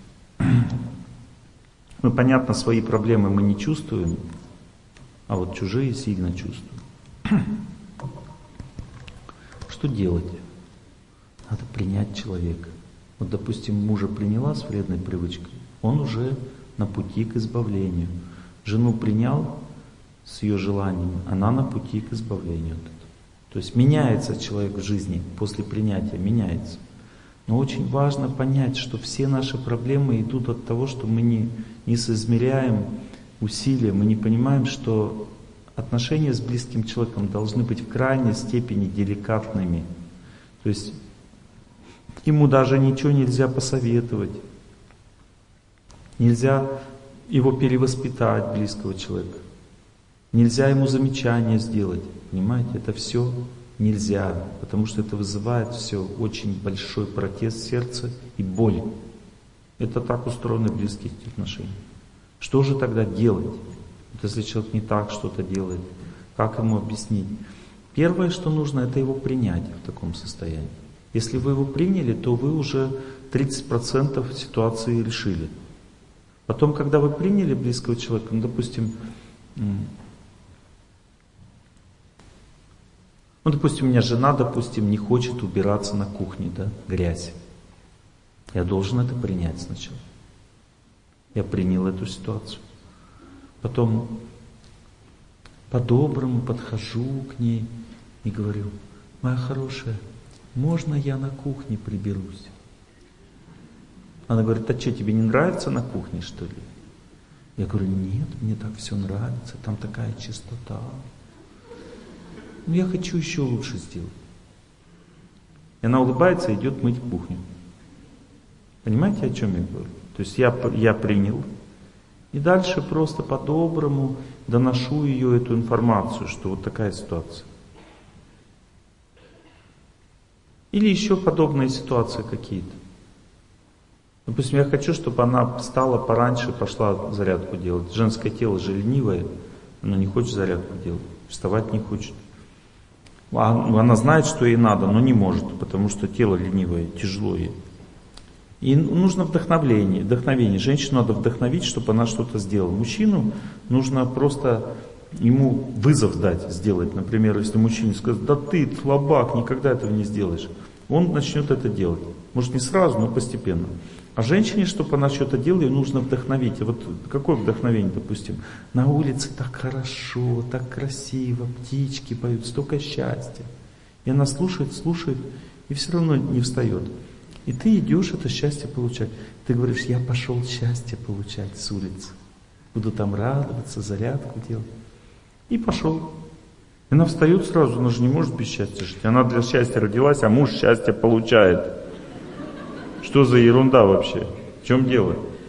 И она бежит сразу, тоже зарядку делать со. Но это будет в том случае, если вы отношения имеете с друг другом. А вот отношения – чтобы иметь, чтобы вы могли вдохновлять близкого человека. Это самое дорогое. Этого дорогого стоит, понимаете? Вот чтобы близкий человек тебя понимал, принимал, слышал. Для этого надо всегда его принимать, прощать и вести себя очень аккуратно, деликатно. Потому что объяснить близкому человеку невозможно. Ты можно только своим примером и очень добрым стилем отношений поменять его мышление. А вот напрямую прям сказать, вот ты такой, такой, секой. Невозможно, он не примет это, а наоборот обидится и будет еще хуже себя вести. Так устроены отношения, они очень деликатную природу имеют и в них очень трудно. А если ваш близкий человек, допустим, вы говорите, Олег Геннадьевич, ничего подобного, я своей жене говорю правду всегда, она все слушает, кивает и выполняет. Очень плохой знак. Это значит, что она терпит, копит яд,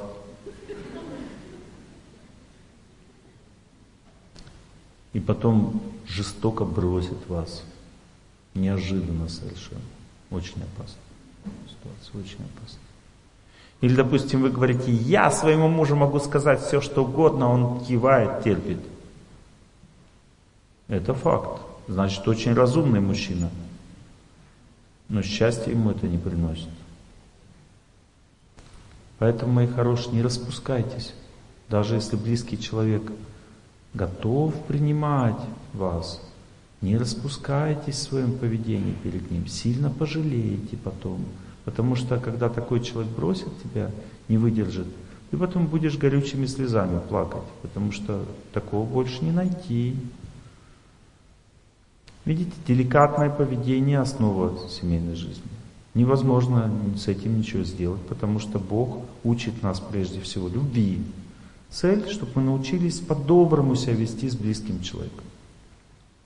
Как же сделать так, чтобы близкий человек пошел вперед, чтобы он начал развиваться, чтобы он работал над собой, менял себя? Понимаете, в жизни вот эти вот состояния разума, это как, ну, знаете, как ступени, трамплины в жизни. Вот перескок с статичного состояния разума на подвижное, когда там двигается вверх разум, это очень трудный процесс. Много лет длится. И, допустим, поэтому перемены в близком человеке, как айсберг танет, тает снизу, не видно, потом раз перевернулся неожиданно. Точно так же близкий человек. Вы если начали работать над собой, два условия. Вы начали работать над собой и не трогайте никого. Всем относитесь хорошо. Это значит, что все ваши близкие люди уже меняются. И даже если они противно то, что вы делаете, не имеет значения, все будет по-другому. Просто подождите. Понимаете, вот вы, два условия. Вы начали работать над собой, вы живете правильно и принимаете, что вас не любят за это. Спокойно к этому относитесь. Все, это значит, они уже меняют. Это гарантия. Я видел тысячи-тысячи примеров, как это происходит. Никогда не сомневайтесь, зло никогда не одолеет того, кто творит добро. Это прям я прямым текстом в священных писаниях написано. Если человек светит как солнце, значит тогда он освещает судьбы всех, кто окружает его вокруг. И надо еще понимать, что почему они так себя ведут, близкие люди, потому что это испытание. Если ты встал на, на правильный путь, а в прошлом вел жизнь неправильно, Бог тебя немножко сейчас понаказывает сначала, чтобы ты не сразу счастье испытал от такой жизни. Будет наказывать твоими близкими. Подожди чуть-чуть. Испытание пройди. Я прошел свое испытание, все. Я когда встал на правильный путь, меня ни друзья не, не принимали. Я это было уже в школе. То есть я начал со школы работать над собой. Ни друзья не принимали, ни в, ни в институте я был белой вороной совершенно. Ни родители не принимали, никто. То есть я был совсем один на этом направлении. И потом все поменялось, понимаете, сейчас школьные товарищи начали слушать мои лекции. Начали друзья в институте писать, что вот мы тоже сейчас живем по-другому. Те, которые смеялись надо мной. Родственники все дальше и дальше, дальние родственники начинают работать над собой, слушать свои лекции. А все, кто меня окружают, все живут очень правильной жизнью. Вот все люди вокруг меня так живут. Все поменялось, но я уже как бы давно этим занимаюсь, 40 лет работаю над собой. Большой стаж получается. И жизнь вся поменялась. До дальних родственников прямо.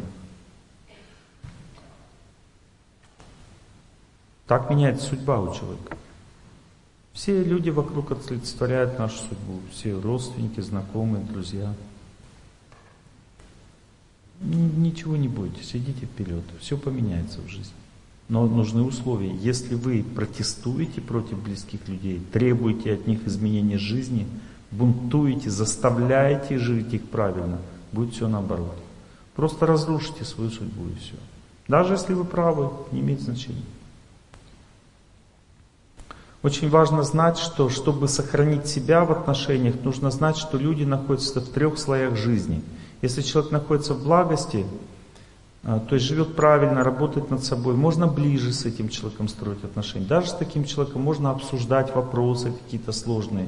Это значит, что у вас очень глубокие отношения, вы проработали свою семейную судьбу. Не то, что никогда с близким человеком нечем, нельзя поговорить о каких-то сложных вещах. Можно, но это только в благости. Теперь, что такое жизнь страсти? Страсти означает, люди не работают над собой, они живут для достатка. Для того, чтобы в обществе успешным быть, для денег, для зарплаты, для детей, чтобы они выучились. Ну, то есть, эта жизнь страсти означает, человек не понимает, что надо с себя начинать. Он как бы не понимает, что нужно молиться, по совести жить, менять свое отношение к людям.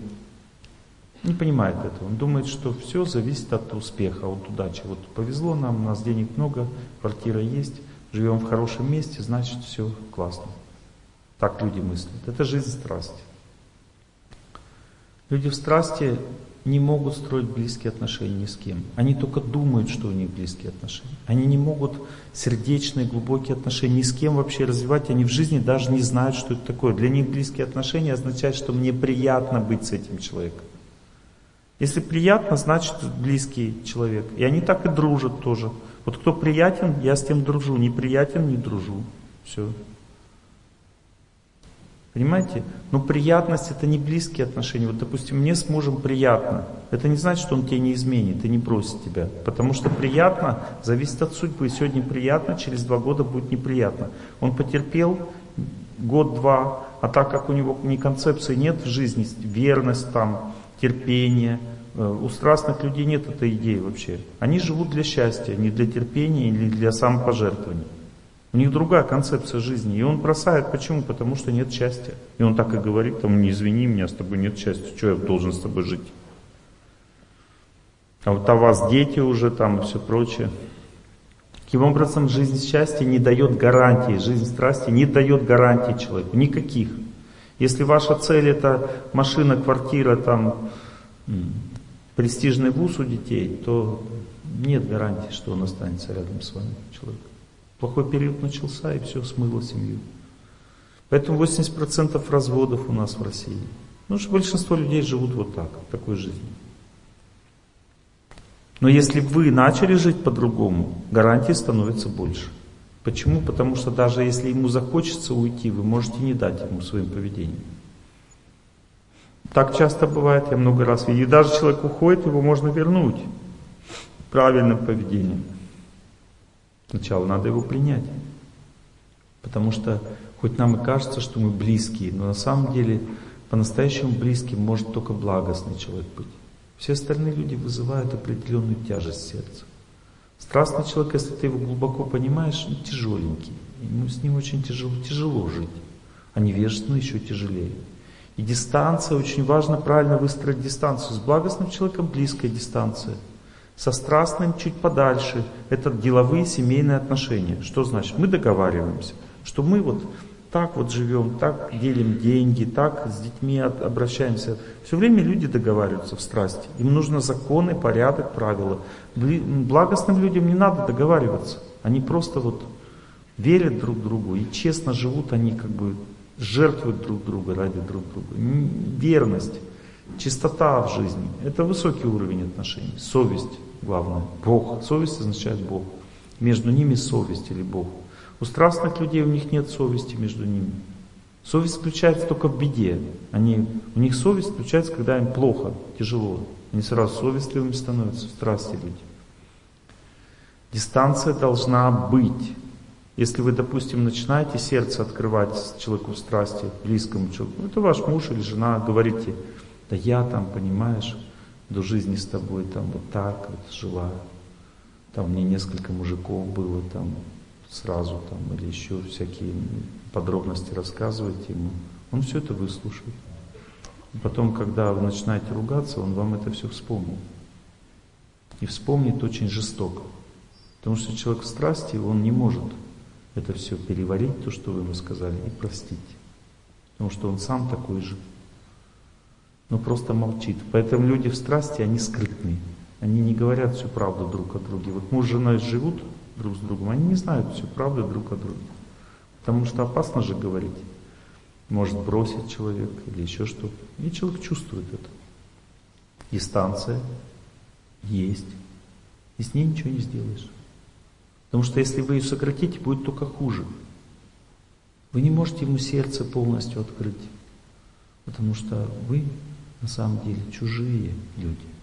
Вы живете для счастья, а не для самопожертвования. Только самопожертвование сближает.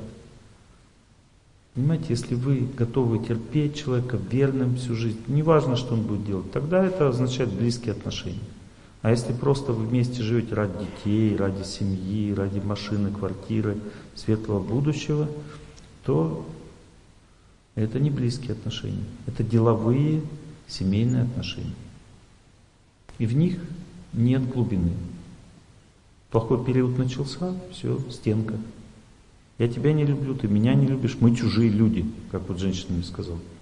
15 лет прожили вместе, чужие люди стали. Почему чужие? Да потому что плохой период начался. А почему раньше тогда не были чужими? Да никогда вы близкими не были. Близкими люди становятся, когда они к Богу вместе идут. Вот тогда они становятся близкими совесть, потому что между ними живет. А так нет никакой близости. Половые отношения означают близость. Есть анекдот. Секс это еще не повод для знакомства. Современный анекдот. Так, не волнуйтесь. Работайте над собой. Солнце вашей любви к Богу растопит сердце близкого человека. Придет время, он придет благость. Пока не пришел, чуть-чуть дистанция. Ну, дистанция не означает, то есть обычная жизнь. Заботьтесь о человеке, любите его, целуйте, э, воспитывайте детей вместе. Но поговорить с ним о глубоких вещах вы никогда не сможете. И если вы начнете такой разговор, его этот разговор взбесит, потому что вы вскроете в нем то, чему он не готов. Понимаете? Нет гарантии, что близкий человек в страсти не будет иметь любовника или любовницу. Какие-то секреты от вас, которые вы никогда не узнаете. Гарантий таких нет. Но если вы будете развиваться, близкий человек тоже поменяется, тогда будут гарантии уже. Итак, очень важно выбрать правильную дистанцию. Если вы живете с невежественным человеком, это другая концепция жизни совсем, принципиально другая. Разум невежественного человека катится вниз. Это беда. Жить с невежественным человеком – это беда. Что происходит с человеком?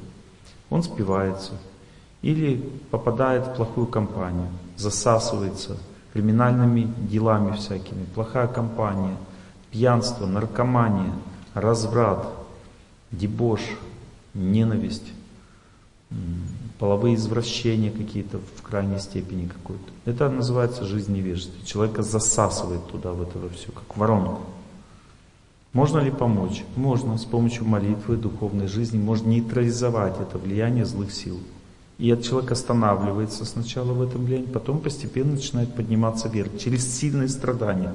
Бог такому человеку сначала дает жуткие страдания, чтобы он понял, что он не туда идет. Очень важно знать, что когда невежественный человек рядом с вами живет, дистанция должна быть больше. Она должна быть такой, чтобы вы не ругались с ним. Потому что если вы начинаете с ним ругаться, то вы будете разрушены психически. Потому что невежественный человек, ему все равно, будете вы жить или нет. Ему главное отстаивать свое. Ему, он может перешагнуть через кого угодно, даже через своих детей. Поэтому опасно сближаться. Сближаться имеется в виду в глубоких каких-то вещах. Я не говорю телесные отношения там. Ругань началась с невежественным человеком, который может побить и сбить, там злые отношения начались, можно даже жить отдельно, молиться за него, но не бросать этого человека, потому что бросая его, бросаете свою судьбу. А если человек с судьбой начал воевать, тогда война это не закончится. Просто так. То есть ты бросаешь свою судьбу, значит идешь в пустыню, в одиночество – или будешь раскаиваться, чтобы вернуться опять в семью. Может быть, этого человека Бог даст, может другого. Но если человек бросает близкого человека, он не идет к другому человеку, он идет в пустыню, в одиночество, потому что Бог держит людей вместе. Человек не может сам привязать себе другого человека. Это невозможно. Если вы чувствуете в личной жизни сильное истощение, вам плохо, вам тяжело жить с человеком, есть только две причины – две. Первое, дистанция выбрана неправильно в отношении. Вы слишком много ждете от человека и слишком много пытаетесь ему доказывать. Понимаете? Ну, как бы дистанция неправильно выбрана, первая причина. И вторая причина. У вас нет источников пополнения энергии. Вы источником считаете своего близкого человека, пытаетесь от него заряжаться, а это невозможно. Приду пример. Одни мои знакомые, хорошие люди, благости, сели напротив меня и консультируют, советуются. Олег Геннадьевич, девушка говорит, я не знаю, что со мной происходит. Я начала ругаться на мужа, нервничать, злиться на него. От чего это, с чем это связано? Я говорю, у вас подружки есть? Она говорит, подружек нет. Я говорю, вот с этим и связано. Ты от него ждешь того, чего должны дать тебе женщины. Мужчина не может женщину заменить женщине. Он не может с тобой сюсю-пусю вот так постоянно. То есть женщина должна с женщиной такие отношения строить. А с мужем она отношения долго строит. Она заботится о нем, получает благодарность. Он о ней заботится, от нее получает благодарность. Не заботится, значит получает в лоб. Вот такие отношения. Это отношения испытания, служения. Это не отношения, в которых ты наполняешься силой. Бог таким образом все предусмотрел, чтобы мы, нам было друг с другом очень трудно. Потому что в этих отношениях человек развивается, как личность, зреет. Чтобы мужчине развиваться, нужна жена. Вот жена есть, значит будешь развиваться. Она тебя разовьет. Муж есть, значит женщина будет развиваться, он тебя тоже разовьет однозначно. Станешь очень женственной со временем. Мужчина не может терпеть женские эмоции. Вообще не может, ни капли. А женщине так хочется выразить свои мысли. Когда она мужу говорит, ей хочется очень сильно выразить, чтобы навсегда запомнил. И она ему, сейчас я тебе скажу. Очень эмоционально. И он такой, может завтра. Сегодня я устал. И она звонит подружке, я ему вот, ты, вот как тебе пытаюсь сказать, он меня слушать не хочет. Понимаешь? Она, понимает. Женщины, как бы, у них эмоциональная сила одинаковая, они могут очень эмоционально общаться, да и все, как бы, спокойно, проблем нет вообще никаких. Но мужчине, если женщина также эмоционально говорит, у него в сердце просто там революция начинается.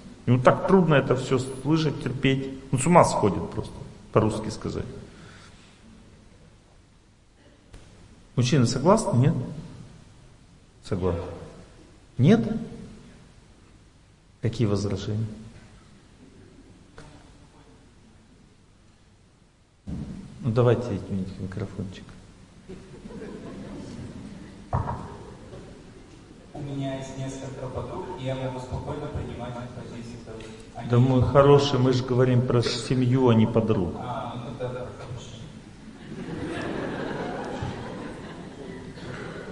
Специально дал микрофончик, чтобы мы выяснили ситуацию. Я сильно удивился, когда такое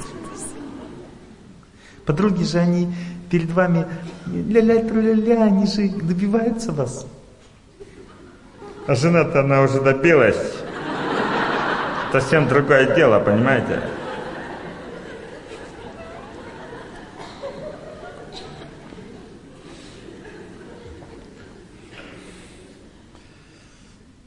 Он не понял, конечно, то, что я сказал. Ну, что, жизнь, она... Жизнь сама таких накажет строго. Высоцкий поэт. Тут мы согласны, скажи, Серега. Это я не про вас, это все нормально. Спасибо вам, что вы мне помогли. Вообще мужчины, они любят, как сказать свое слово. Это правильно. Я не сомневаюсь, что как кто-то из мужчин может терпеть эмоции своей жены полностью. Это значит, что он ее сильно любит. Вот и все. Сила у него есть такая. Как бы. Мы об этом еще поговорим. Но очень тяжело терпеть по-любому. Теперь мужчины, женщины точно так же вас не могут терпеть. Точно так же. Потому что у человека есть три центра разума. Есть центр разума, связанный с сознанием, он в области лба, центр разума, связанный с энергией любви в области сердца, и центр разума в области паха. У женщины вот здесь огромная сила эмоциональная. Это центр разума, связанный с любовью. У женщины здесь все пышет силой. У мужчины здесь дырка. Поэтому он не защищен от женщин. Мужчина беззащитный по отношению к женщине. Энергия любви, когда женщина любит, мужчина такой... Ему тяжело вот эту энергию терпеть на самом деле. Женская любовь. Мальчик маленький, когда мама девочку, вот попробуйте поцеловать девочку и мальчика. Мама берет девочку, целует, она ей щечки подставляет. Терпит спокойно энергию любви вообще, без проблем. Девочка маленькая. Мальчика мама целует, он такой... Да? Замечали? Щечки надувают, только терпит. Тяжело. Энергия любви для мужчин тяжело, он тяжело терпит. Эмоции женские тяжело. Мужчина, мальчик тяжело терпит. Девочки без проблем. Вот здесь у мужчин дырка, поэтому эмоционально надо аккуратнее с ним разговаривать. Иначе Бог перегрузит, начнет орать. И вы скажете, ты что орешь на меня вообще? Что я тебе сказал-то? А что орет и перегрузился и орет. Больно ему стало от эмоций. Теперь мужчины, вот здесь центр знания называется, центр знания, центр разума. Мужчины здесь, у любого мужчины, вот я просто, мужчины здесь сидят, молчат просто, смиренно молчат на лекции. А так есть, им тоже есть что сказать. Понимаете, есть что сказать. Вот. Вот здесь у мужчины много силы, понимаете, вот здесь. Ну, то есть это, это энергия демагогии называется женщина. Вы знаете, о чем я говорю. Вот. И у женщины здесь дырка. То есть это не то, что у нее знания нет. У нее есть знания, но оно работает по-другому. Женщина впитывает в себя все знание и потом следует ему, как по инструкции. А мужчина, он продуцирует знания, понимаете? Создает его. Поэтому мужчина начинает жене читать демагогию. И когда он жене читает демагогию, у него вот здесь вот сильно напрягается, так сильно напрягается, что она перестает соображать вообще, что он хочет. Достал уже, сколько можно одно и то же говорить вообще. Да, женщина? И становится очень, хочется ему сказать. Она ему сказала, ему в сердце, он больше демагогит. Больше не могу сказать. И начинается скандал. Цепная реакция вот такая вот идет. Он демагогия, она ему сказать. Демагогию сказать.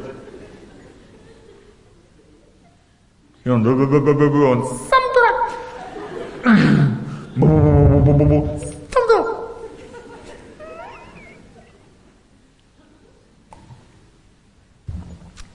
Цепная реакция. Потом посуда начинает лететь, там все, что под руку попадет. Посуду знаете, почему бьют? Это женщины не бьют посуду. Мужчины бьют посуду, которая нравится жене. А женщины бьют посуду, если муж ее подарил на день рождения.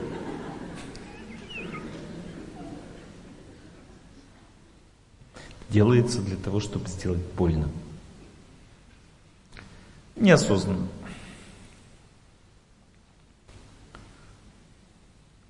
Причем поведение во время ссоры разное. Его не надо воспринимать как что-то серьезное. Это просто выход из равновесия. Вот смотрите, мужчины, когда идет ссора, они угрожают, делают угрозы. То есть, да я тебя, от тебя уйду, там, да ты на самом деле, я тебя никогда. Ну, то, то есть, ну, как бы такие угрозы, как бы какие-то решительные действия и шаги. Он показывает, что он будет что-то делать очень решительно и сильно сейчас. Так мужчина себя ведет. Это понты. Понты это рога оленей. И когда олени как бы соревнуются из-за самки, они сшибают себе рога вот эти вот. И это нужно для того, чтобы новые отросли. Потому что у них вот сезонно это растет, потом надо их сшибать, чтобы новые росли. Поэтому они понтятся, то есть втыкаются рогами друг в друга. Мужчине надо обязательно кидать понты.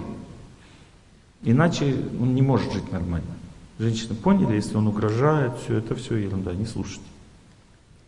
Теперь женщины что делают?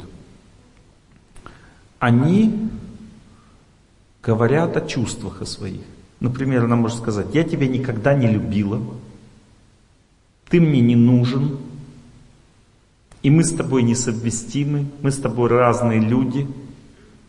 Это то же самое, это просто месть. Для того, чтобы он плохо стал, она говорит. Цель только такая. На самом деле это все ну, не, не соответствует истине. Поэтому, когда люди ссорятся семейно, не надо все это воспринимать серьезно, кто что там сказал. Это все просто ерунда. Не имеет значения. Причем в это время человек искренне верит, что это правда. Но никакой правды в этом нет.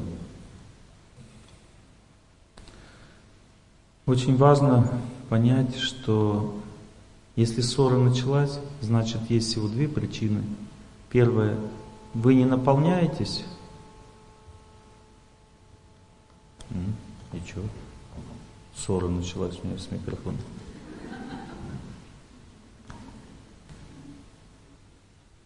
О.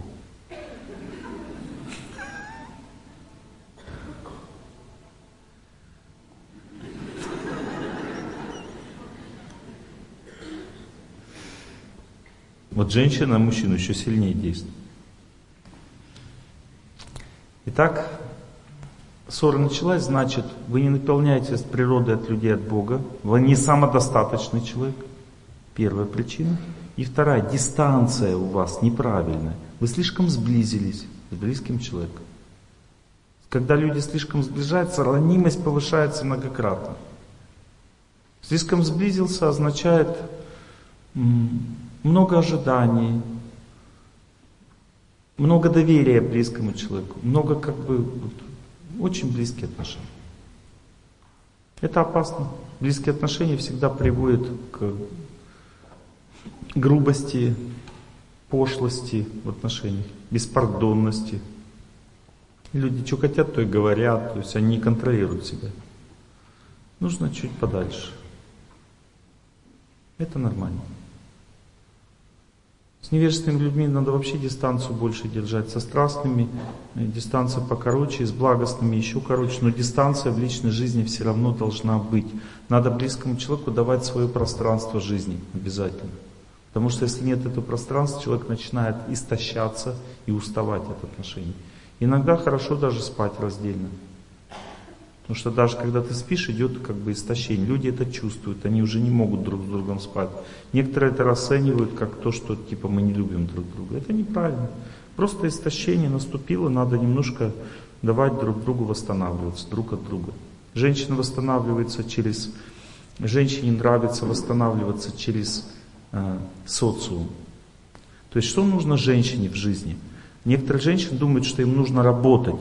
Работа какая-то нужна. Женщине не работа нужна. Женщине нужно социальное служение. Она путает. Женщине нужна забота о ком-то.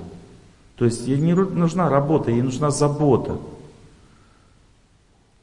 Она это воспринимает как специальность какую-то там. Это все нужно, да. Но если говорить об отдыхе, почему женщина идет на работу? Она хочет отдохнуть от семейной обстановки, но устает от нее.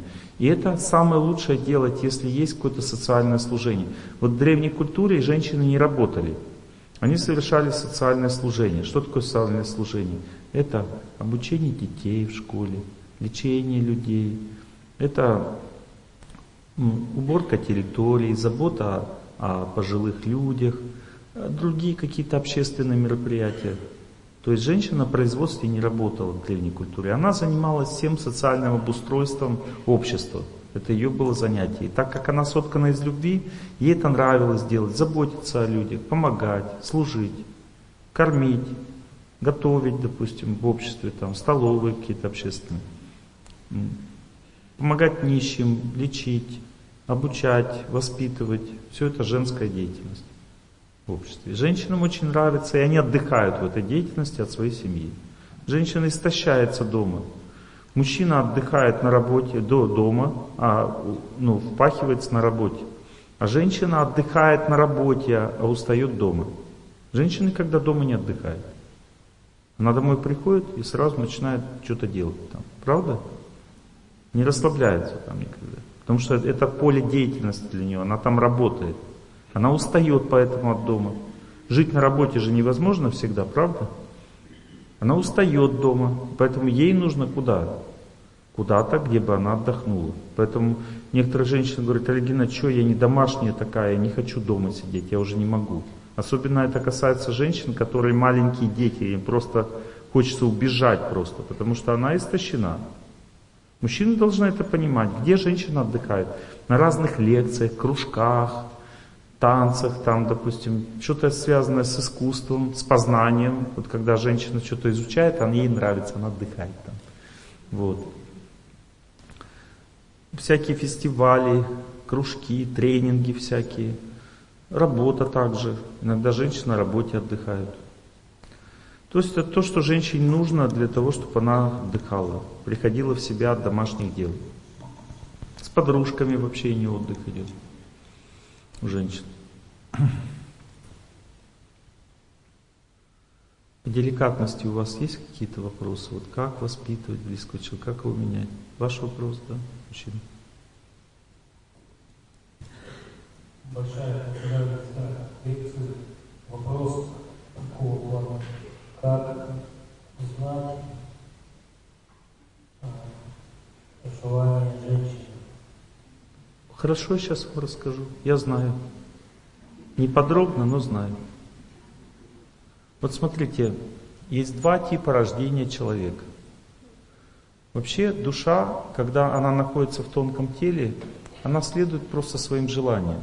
Есть два типа желаний у человека во время воплощения. Первый тип желания. Человек хочет счастья, отдыха, любви, награды, чистоты, нежности, гармонии. Вот такие желания. То душа получает женское психическое тело. В этом теле очень много энергии любви и мало энергии воли. Когда душа хочет жизни все поменять, хочет развития, хочет знания, хочет победы, хочет преодоления, изменений, перемен требуют наши сердца. Понимаете, тогда душа получает мужское тело. Женщина вообще не хочет никаких перемен, она хочет стабильности. Ей хочется, чтобы все гармонично, стабильно было. Нежно, красиво и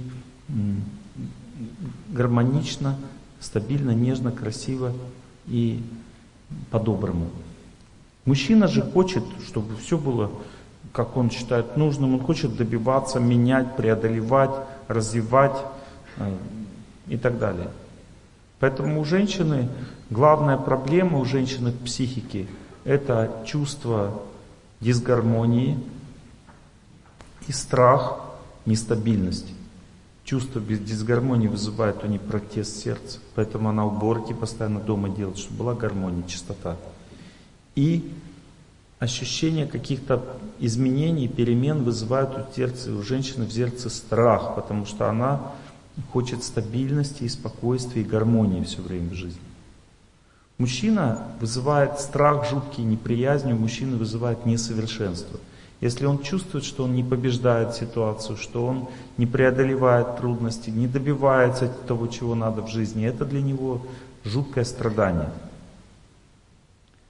Очень важно знать разницу в рождении, и нельзя никогда завидовать другому чужому рождению. Вот, допустим, как женщина завидует мужчине. Зависть женщины к мужчине идет через оценку его мнения. Вот, допустим, она ему говорит такие слова. А что ты все время навязываешь свое мнение? Есть и другие мнения, не только такое, как у тебя. Что ты всегда пытаешься доказывать свое? Понимаете, это зависть к мужскому рождению. Вот когда родишься мужчиной, тоже будешь пытаться доказывать свое, отстаивать свое мнение, побеждать всех. Вот это просто так работает мужская природа. То есть женщина должна дать возможности мужчине отстаивать свое мнение, потому что это его природа. Он должен быть ответственным, должен иметь мнение свое, должен его доказывать, отстаивать. Женщина не должна с ним в этом конкурировать. Это нечестно, неправильно. Теперь, как мужчина завидует женщине? Мужчина завидует женщине таким образом. Он говорит, ты что на зарядку не встаешь? Чего ты валяешься целыми днями? Почему ты столько сладкого ешь? Почему ты ленивая такая? Почему на работу не хочешь ходить? Как я, допустим, работаю. Почему свои денежки не отдаешь, а я должен свои отдавать? Это зависть к женскому рождению. Зависть надо принять, просто терпеть, понять, что человек несовершенный. Надо просто, во-первых, женщине понять, что она женщина. Она имеет право на счастье, имеет право расслабиться, на сладкую пищу имеет право. Тогда она становится красивой и самодостаточной. Красивая женщина позволила себе быть женщиной. Она счастлива быть женщиной, означает, она родилась для отдыха, не для работы.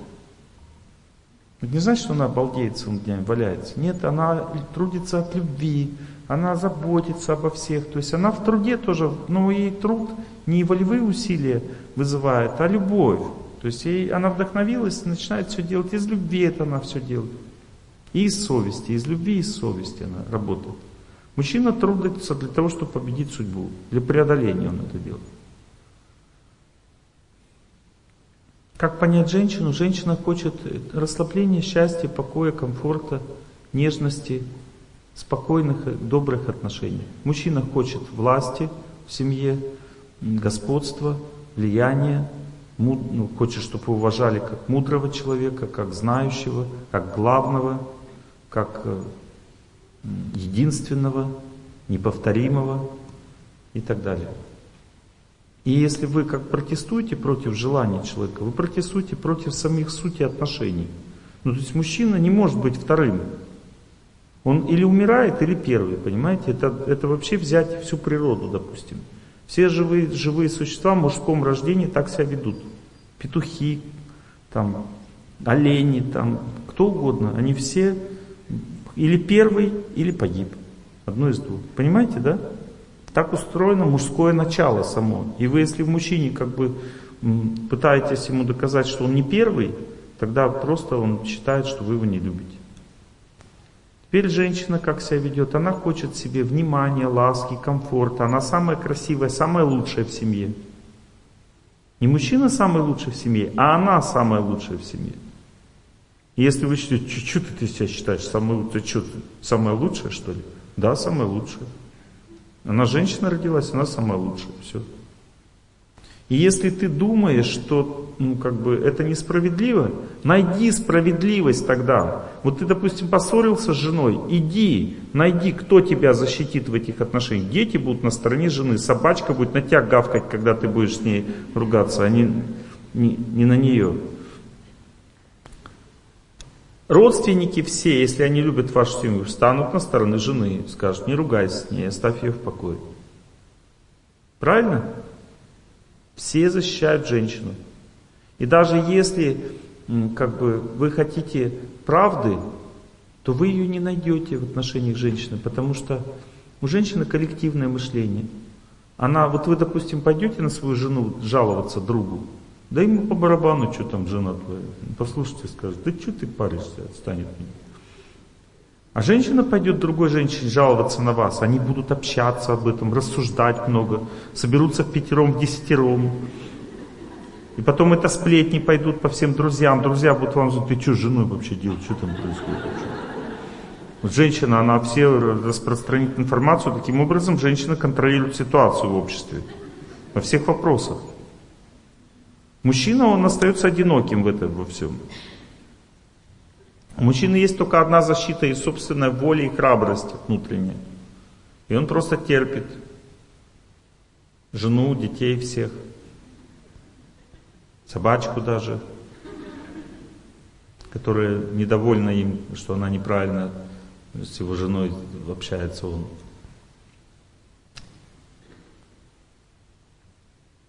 Ну, Разногласие означает неправильная дистанция. Означает, что вы слишком много ждете друг от друга и слишком мало получаете силы от природы, от людей. Вот у вас, допустим, вы от природы нормально получаете, у вас истощение в людском факторе находится. С Богом хороший контакт, с природой хороший, с людьми не хватает подружек. Вы не насыщаетесь от людей, понимаете? Поэтому вы ждете от мужа, и от этого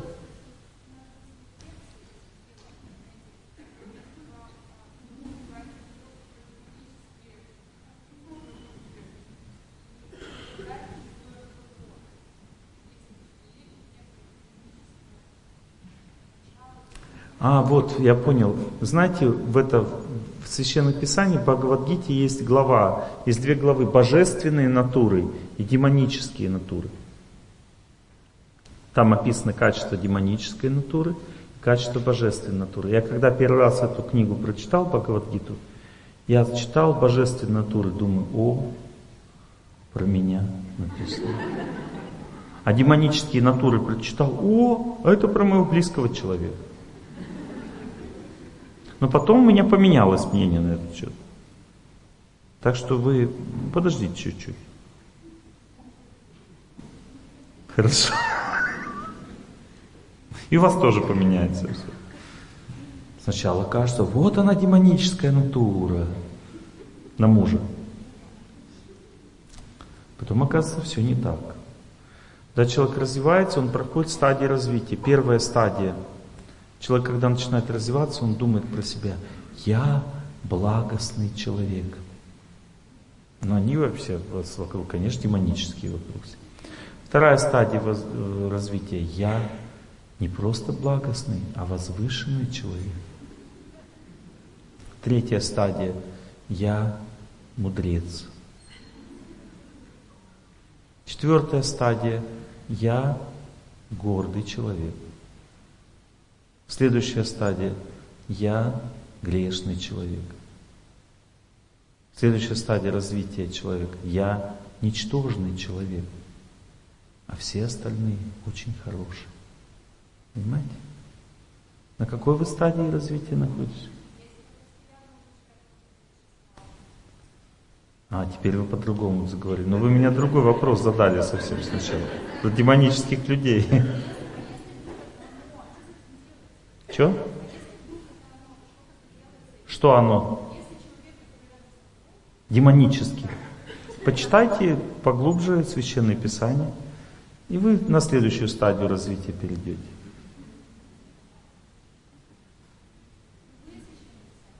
Ну, там всем везде говорится, что есть стадии вот эти. Сначала человек считает себя хорошим, потом возвышенным, потом святым, а потом обычным, потом грешным.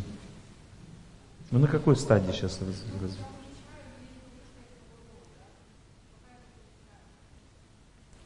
Вопрос ведь не в том, что мы увлечаем, а кем мы считаем людей и себя. Вот если вы видите, что муж демонический, а я благостный, это стадия развития, это хорошо, никто же не против этого, это нормально. Вы развиваетесь, увидели в нем недостатки.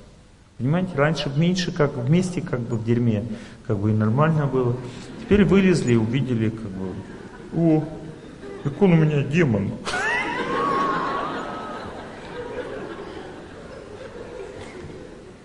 Два года назад еще были в дерьме вместе, а сейчас он уже демон. Все нормально, не волнуйтесь, идет процесс развития.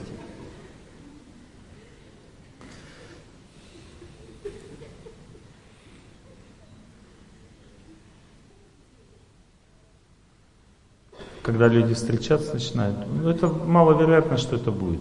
Потому что когда люди встречаются, Бог их награждает, понимаете? Вот точно так же, как рождается ребенок маленький, женщина видит в нем душу. Она все самое чистое, светлое в нем видит сразу, понимаете? И это такое счастье. И на всю жизнь она запоминает так своего ребенка. Точно так же парень с девушкой встречаются, Бог им открывает самое чистое и светлое друг в друге, понимаете? Они видят, видят очень много красоты, чистоты в друг друге сначала. И это Бог это делает для того, чтобы показать, какой будет конечный результат. Если люди правильно друг с другом будут жить, они потом то же самое увидят в конце. Понимаете, когда пройдут путь. Тоже эту чистоту, красоту, все это увидят со временем потом. А посередине там немножко другое видение. А в начале только самое лучшее. В начале не самое лучшее, значит самое лучшее было в прошлой жизни. А в этой вы уже, значит, не первый раз встретились и уже встречаетесь, сразу продолжаете то, что было до этого. Ругаться сразу начинаете, потому что продолжение идет отношений. Что делать? Жить. Жить.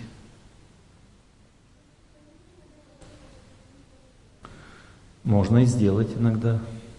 Выбирайте. Смотрите, выбор такой. Если ты чувствуешь, что в одном направлении с человеком идешь, значит тот человек. Если он развивается, работает над собой. Выбор женщины и мужчины надо делать так. Послушайте меня. Женщину, чтобы выбрать, нужно посмотреть, а, насколько ты способен выполнить ее желание. Это единственное, что нужно сделать. И насколько она развита, соответственно, насколько она интересуется вот возвышенными вещами. Мужчину, что когда выбираешь, надо посмотреть, насколько ты можешь справиться с его вредными привычками и какой его путь в жизни. Вот мужчина или вверх летит, или вниз. У мужчин только есть два варианта. И те мужчины, которые вверх сильно пролетели, вам их не выбрать, потому что они уже все заняты. Конкурс 10 человек на место. Понимаете? Поэтому нужно мужчину поймать на самом старте. Вот он еще как зачуханный весь такой, как бы. но он уже как бы возвышенные мысли у него, он работает над собой. И вы думаете, Господи, чего ты такое досталось? Вы смотрите, вы намного развитие его, возвышение. Вот. Не надо так думать, это ошибка, иллюзия, потому что мужчина быстро меняется. Главное, чтобы он пошел вверх. Если он работает над собой, хочет менять себя, вот это то, что надо. То есть через 5-6 лет он, вы его не узнаете, он сильно поменяется, станет совсем другим человеком. И уже в это время, когда на него все будут смотреть, вы его уже заняли. Он уже занятый, понимаете? Вот это правильное мышление для женщины. Что касается мужчины, то нужно женщину выбирать, пообщаться с ней какое-то время и посмотреть, а, насколько ты способен переваривать ее характер. Потому что у женщины самое главное это характер. Если ты справляешься с ее характером, значит можно жить. Если нет, значит очень тяжело будет. У мужчины главное это направленность в жизни, а у женщины характер. У каждой женщины характер очень сильный. У любой женщины характер сильный. Но вот сможешь ты с ним справляться или нет, это зависит от судьбы. Если ты видишь, что ты справляешься, ты перевариваешь ее характер, значит нормально. Если нет, значит подумай.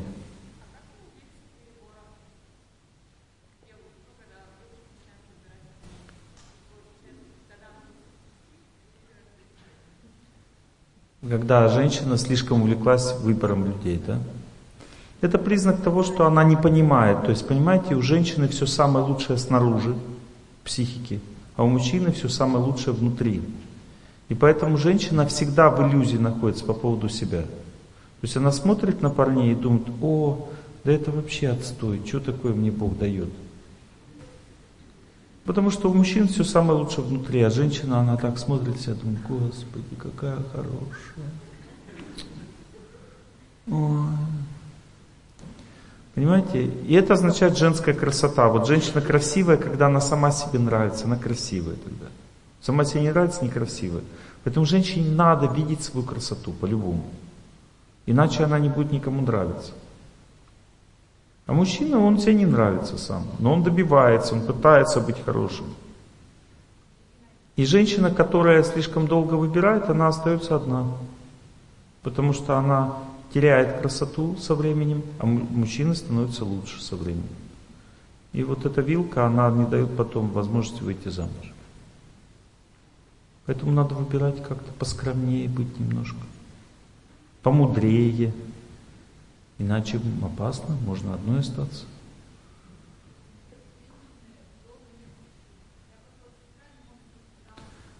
Не может выйти замуж, это означает, она слабая. То есть есть женская сила. Это сила, эм, как бы, женская сила, вот я сейчас скажу, что это такое. Вот это то, что дает возможность женщине выйти замуж. Женская сила, сила заботы.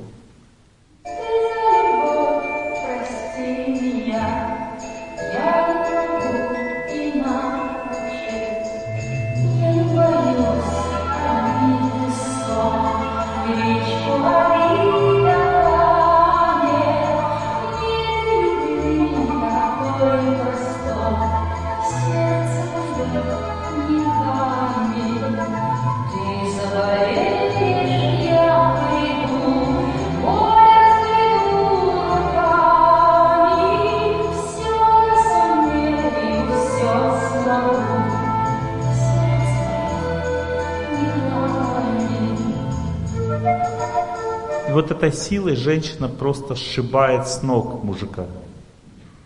Потому что мужчина ничем не может этому противостоять. Когда он видит вот такое желание любить, служить, заботиться, это есть женская красота. И он... И все как бы. Есть два типа красоты у женщины. Есть внешняя красота, она вызывает половое желание, похоть.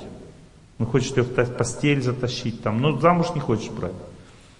И второй вид красоты, вот это вот, которую сейчас вы услышали, эта красота у женщины вызывает у мужчины желание взять замуж, рядом с собой держать, мне такая нужна жена, все, то есть у нее ответственность возникает. И она просто вот не развивается, видно, одинокая мечтательница. много мечтает, нет отношений с людьми, нет заботы людей, нет вот этой активной жизненной позиции женской, и поэтому не может выйти замуж. Потому что выйти замуж означает сбить кого-то с ног, понимаете? То есть своей силой женской. Понятно? Все пусть тренируется, развивает силу. Как только разовьет, сразу же увидит результат.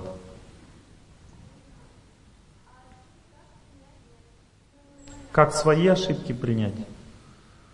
Это груз судьбы. Груз судьбы. Очень трудно принять груз судьбы. Человек принимает, когда он становится духовно сильным, когда много Бога в его жизни, много любви, весь груз он отступает, ему становится легче жить, потому что он очищает себя, делает себя сильным, и тогда груз судьбы отступает. По-другому никак не отступит. Вот здесь смотрите, как бы я сейчас вам объясню. Поймите, проблема не в том, что мы с кем-то расстались, а в том, что мы неправильно воспринимаем счастье. Это неправильное восприятие счастья живет очень глубоко, глубоко, глубоко в сердце человека. И преодолеть его очень трудно, трудно, трудно. Понимаете, мы под счастьем воспринимаем вот эту влюбленность или вот это чувство, которое испытывал когда-то, где-то к человеку. И даже если женщина вышла замуж или мужчина женился, он постоянно вспоминает, они вспоминают это чувство постоянно, которое они испытывали когда-то к какому-то человеку, потому что они Каждый человек стремится к любви, и человек не понимает, что такое любовь. Очень трудно это понять, потому что трудно понять, что любовь имеет не вот эту жгучую природу, ожидание, что мне что-то придет, вот это вот, понимаете? А любовь это чистота отношений, искренность, верность, и она имеет такую светлую, глубокую такую природу благодарности. Понимаете? И вот эта природа глубокой благодарности, она не вызывает это чувство памяти, э, потому что мы ее не знаем просто. Мы не добивались этой любви, мы не чувствовали никогда ее в жизни. Но когда человек ее начинает чувствовать, ему вот это вот чувство, которое люди испытывают годами, ждут там, оно пропадает, оно не нужно уже. И тогда ты не раскаиваешься, что не так сильно тебе плохо, что ты потеряла кого-то. Понимаете, это Просто незнание, что такое настоящая любовь. Все.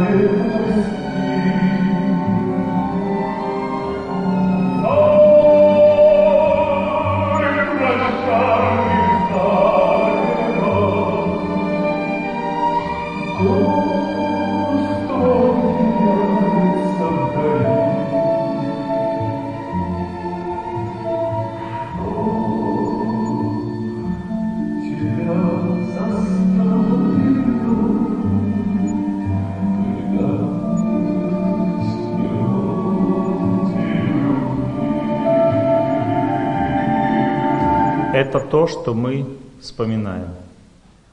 Запомнили? А вот это то, что должно быть. Что мы не вспоминаем. Но когда это будет, тогда вспоминать будет нечего.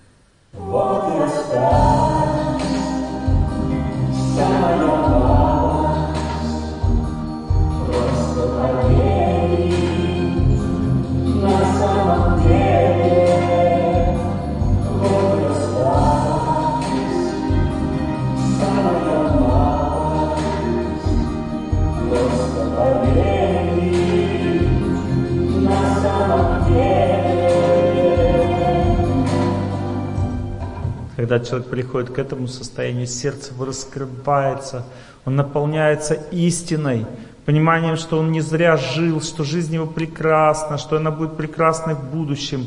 И все вот эти вот мелодии любви, которые он вспоминал раньше, они перестают его беспокоить. Поэтому не беспокойтесь о том, что было. Это просто наша память о той любви, которая на самом деле является иллюзией. Не было никакой любви. Была просто мечта. Мы живем мечтой вот этой любви, мы чувства это испытываем. Но оно на самом деле является не настолько реальным, насколько кажется.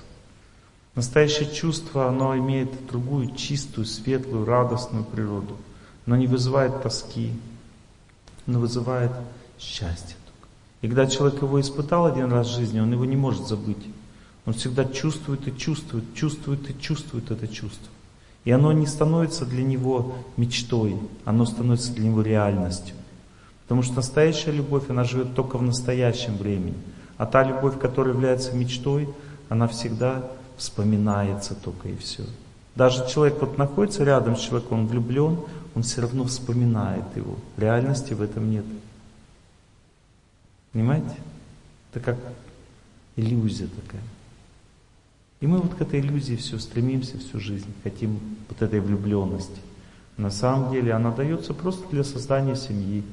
Настоящая любовь, чистая, светлая, она людьми даже не изучена, они даже не знают, что это такое часто. Это искреннее чувство, которое заставляет людьми, людей верными быть друг другу, оно соткано Богом. И люди, когда для Бога живут вместе, они это чувство обретают. Да?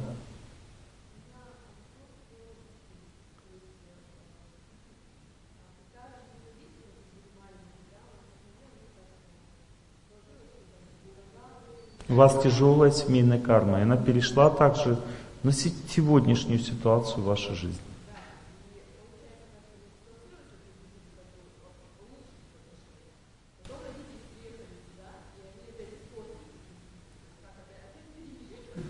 Судьба пришла к вам, да? Назад вернулась судьба. Вот смотрите, хороший вопрос, да? Надо переехать.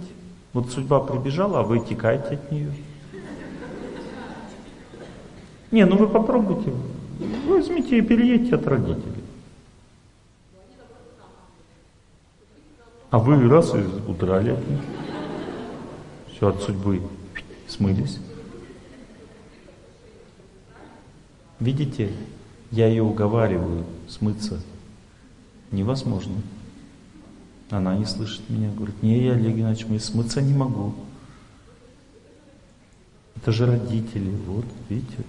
То есть от судьбы не смоешься. Она приехала и ничего не сделаешь, понимаешь? Я просто для этого разговор этот затеял, чтобы вы поняли, что от нее ничего никуда не денешься. Приехала судьба опять. Она жила отдельно и было все хорошо. Приехала. И что надо сделать? Принять, моя хорошая. Вдохнуть, выдохнуть. Что значит принять? Молиться, молиться, молиться, молиться, молиться. И проглотить родителей. Принять раз и, о, все. Слава Богу, что приехали. Понимаете? То есть молитва, э, вот то, что вы чувствуете с родителями сейчас, это чувство означает нехватка энергии любви. И эта энергия берется от Бога, от добрых людей. От природы вы ее не возьмете, потому что природа дает здоровье. А вам нужно более высокие энергии от людей, от Бога. Вы берете, берете, берете, и раз родители приехали, и слава Богу, приняли. То есть наполнились силой от природы, ой, от Бога, от людей, от добрых и приняли своих родителей. Вот что надо делать. Вам надо наполняться, а вы думаете, что мне с родителем делать? Да ничего вы с ними не сделаете, потому что они вас мучить будут. Если вы не наполнитесь. А наполнитесь, вам надо чуть-чуть подальше от них держаться, потому что они все равно мучить будут. Поэтому нужно как-то стараться расходоваться не так сильно. Потому что можете приблизиться сильно, дистанцию не ту выбрать и сгорите просто в отношениях. Потом с ума будет сходить. Так и было. Вот поэтому я говорю, наполняйтесь от Бога, ходите больше в храм, ходите к добрым людям, наполняйтесь, родители легче будет выдержать, вытерпеть. И вспомните мой разговор, когда вам будет плохо, что уехать невозможно. Я же вас пытался, говорю, уезжайте, я вам прям наставление давал, а вы не слышите меня. Говорит, да как, Олег Геннадьевич, это родные родители, они ко мне приехали. Приехала судьба, примите.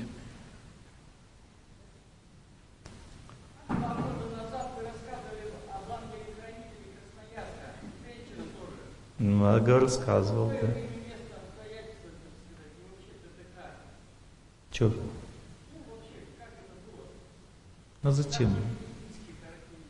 Знать зачем вы все это знать? Ну хорошо, я расскажу вам. Ну это не все же поймут, понимаете, это сокровенное же знание.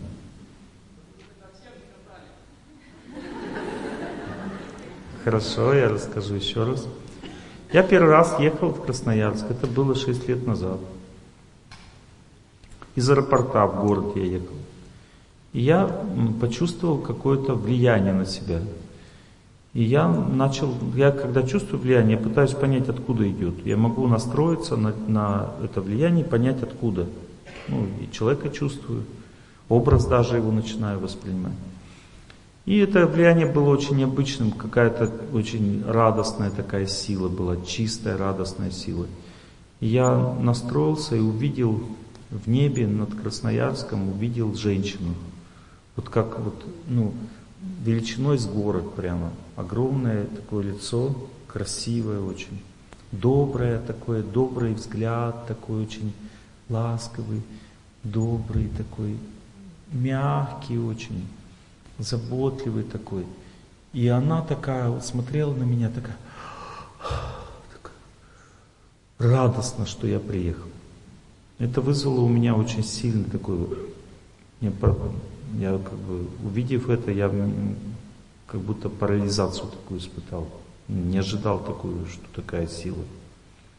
Поэтому, когда мне говорят, что Красноярск плохой город, здесь плохая экология, энергетика – я, честно говоря, немножко в этом момент обескураженным становлюсь, потому что я помню, вот э, личность, которая защищает этот город, она мне показала свой лик. Это первый раз в жизни у меня такой был, никто до этого не видел ликов э, других защитников других городов, ангелов-хранителей. Вот такая ситуация была. И не то, что это на мгновение, достаточно долго я видел. Это держалось видение долго, чтобы я мог оценить, что за личность, действительно ли это связано с городом и так далее. Такая была ситуация. Ну, где-то несколько минут видел это видение. Потом я помнил уже. Сейчас я до сих пор помню это лицо. Ну, чувств уже таких нет, потому что нет контакта такого, или оно уже сейчас не, не дает мне возможности тебя увидеть.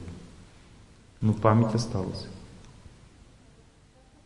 На Байкале тоже я могу вам рассказать. Я там был и специально зашел в воду, чтобы понять, что это за место. Я тоже в медитации увидел, что ну, в одном месте на Байкале а, прямо в самой глубине толщи воды находится ангел, очень чистый и светлый, который охраняет это озеро. И оно, он делает его святым, поэтому вода чистая и чистая атмосфера. Ну и все там очень чистое, красиво все, чисто. И у этого ангела есть в подчинении много очень сильных духов.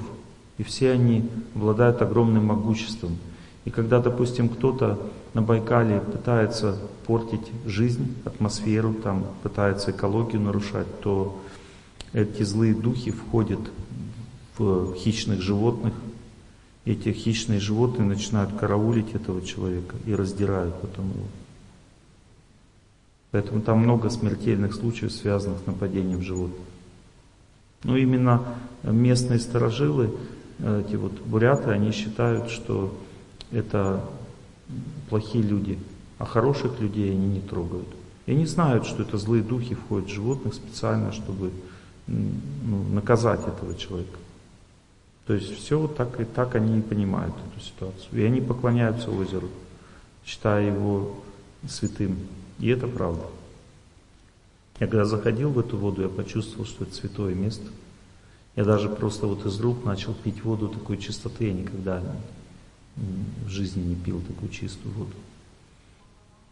Что? Я там не был. Ну, много святых мест на земле, чистых мест много. Город у вас очень хорошую энергетику имеет, добрую. Но если человек злится на город, то есть он злится на эту личность, которая его охраняет, он получает плохую судьбу здесь. Но это его выбор, то есть если он не уважает это все, что он имеет, то значит тогда получишь страдания. Попробовать себя в другом месте вернуться можно что-нибудь. Это не то, что ты бросаешь мужа. Попробовала с другим мужиком и вернулась назад. Мы жители земли. Большого греха нет в том, что человек уезжает из своего города и живет в другом месте. Большого греха нет.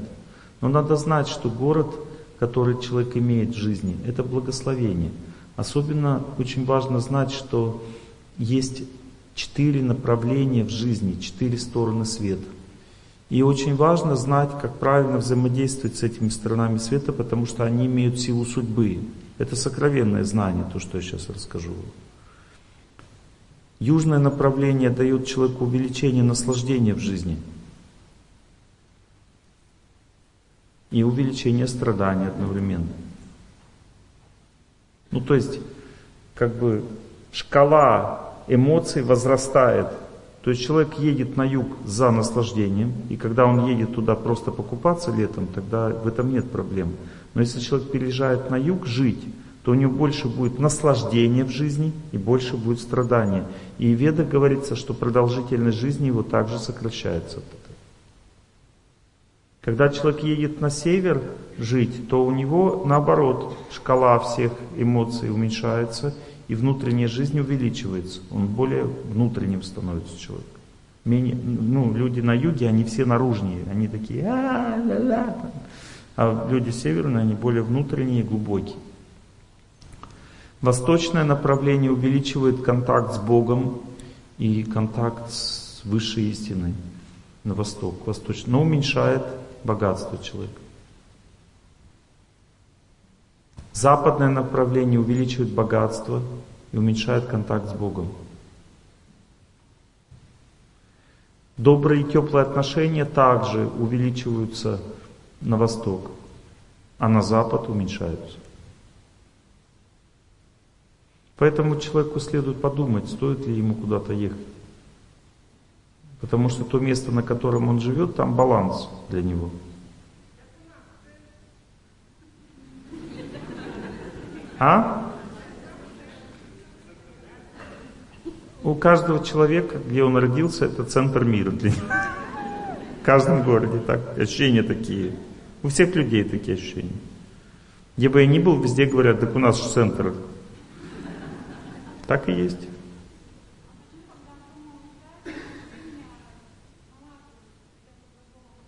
Да, вот хороший вопрос. Почему, когда из дома уезжаешь, отношения налаживаются? Потому что у вас была слишком близкая дистанция.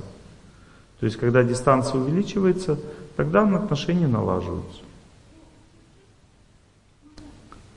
Всегда, когда отношения плохие, ты уезжаешь. Вот смотрите, хорошо, еще раз объясню.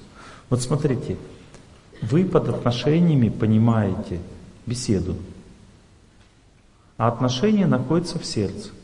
Вот если человек уезжает откуда-то, то беседа прекращается.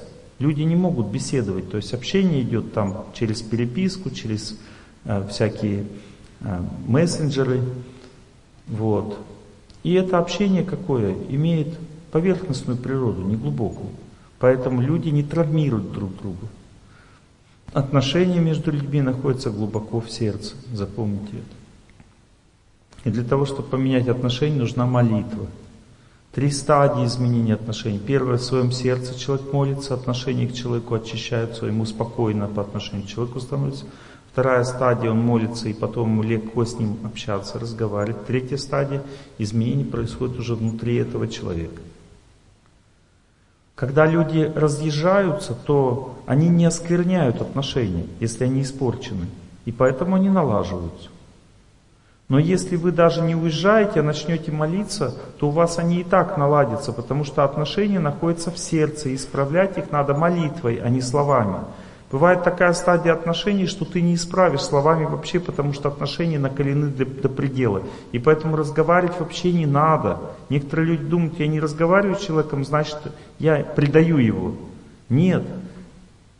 Надо понять, что нужна молитва в этой случае, а не беседа. Ну, то есть отношения могут налаживаться, потому что они не скверняются.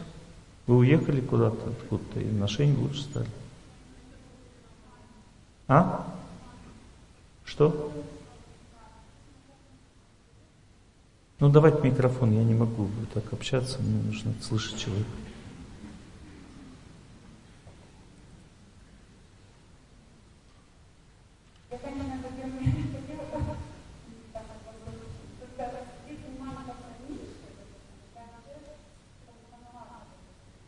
Внимание, когда меньше. Называется дистанция. Меньше внимания означает дистанция. Увеличение дистанции.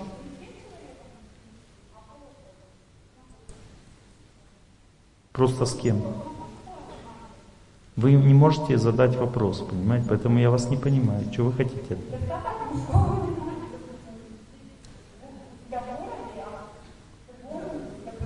А, то есть у вас здесь недостаток ну, мужского внимания, а когда вы приезжаете в другой город, в какой? В какой город?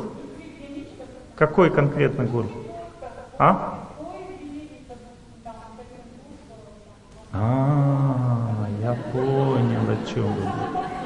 Сейчас я вам расскажу, почему в поезде больше на вас смотрят. Да, да, да, да, да, да, да, да, да. Вот смотрите, запомните, знакомство всегда означает что-то другое, понимаете? Вот, допустим, вот познакомиться у себя во дворе невозможно, надо в чужой идти, в другой двор. И там, так как ты, тебя, ну парни же знают местных девушек, они все, понятно, плохие. Но когда девушка приходит из соседнего двора, ее же не знают парни. И она хорошая, понимаете? И есть еще эффект неожиданности. Девушка, когда она, ну, когда парень, допустим, незнакомый, она на него выбрасывает определенную дозу красоты сразу. Бьет ему по, голове, по башке красотой. И он такой, вау, летящей походкой. Это эффект неожиданности, понимаете? Он сильно помогает женщинам знакомиться. То есть, поэтому женщинам хорошо знакомиться не там, где она находится, а где-то чуть в другом месте. На фестиваль съездила, на лекцию сходила. И эффект неожиданности раз, и он такой, вау, вот она. Понимаете, потому что мужчина в женщине видит ангела. Она видит чистоту такую, красоту. Вот это из-за этого все происходит. Ну, в поезде тоже люди едут, они же чужие, вот, как бы, вау. А дома нет. Какой ангел? А? Моя хорошая, ну, где вы ангелов-то видели? Это просто мечты. Вот мужчина мечтает о женщине, поэтому он находит где-то себе девушку и начинает ее обожествлять. Он для не, она для него ангел. Девушка тоже встретилась с парнем с каким-то, ну во дворе, вот, допустим, вы что, видите парней во дворе, что ли, у вас? Одни бомжи, правда? Вот. А в других дворах хорошие люди, понимаете? Вот, я об этом и говорю.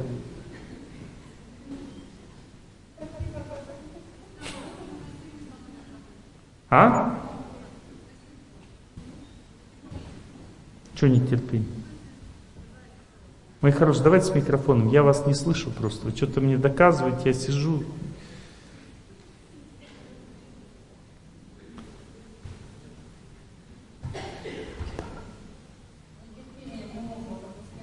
Нетерпение к мужу. Стоп, стоп, стоп, стоп, стоп, стоп, стоп, стоп. Стоп. Поднимите руку женщины, которые, у которых нет, вообще не бывает нетерпения к мужу. Вау, ну-ка дайте микрофон. Вот той же девушке дайте, вон в красном. Просто мне интересно. Э, я только один вопрос ей задам, только один вопрос. Вот девушка в красном, вот, вот в красном, она с мужем сидит. Вот, только один вопрос. Сколько живете вместе? Все понятно. Микрофончик забирайте все. Все еще впереди. На -на -на -на -на -на -на -на. Вы мне можете не верить, правильно.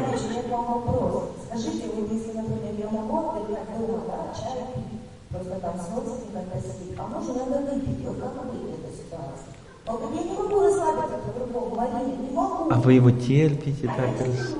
Молодец. Все. Но не может он устает вот с работы и не может пока научиться по-другому отдыхать как-то. Вы же не мужчина. Вы не знаете, что мужчина, он не имеет так много энергии любви, которая расслабляет человека, как женщина. Поэтому мужчина, он пытается этой энергией как-то искусственно напитаться. Или он с помощью духовной практики это делает, или с помощью спиртного. Понимаете, женщина, она сама соткана из любви, поэтому ей выпивать не надо в целом. Принять вот такую ситуацию. Вот то же самое, что мужчине делать, когда кто кричит. Дайте ей микрофон. Чего вы начали кричать-то? Руки не поднимаете. Давайте ей микрофон. Я, наверное, слишком добрым стал, да? Дистанция сократилась. Надо увеличивать. У меня к вам один вопрос. Вопрос один у вас. Садитесь. Вот смотрите, где мне взять силы на вас? Вы же даже не можете вытерпеть, чтобы поднять ручку и спросить. Представляете, у вас какие желания сильные. Представляете? И вот это все на вашего мужа валится. Вы что, позавчера хотели-то от него? Что скандал-то начался? Расскажите мне. А? А я помню. Скандал-то был же позавчера? Нет, позавчера был сильный скандал вечером, второй половине дня. Знаете почему? Потому что вы что-то сильно хотели от него. Вспомнили? А? Всегда так. Что ему остается? Конечно, страдает.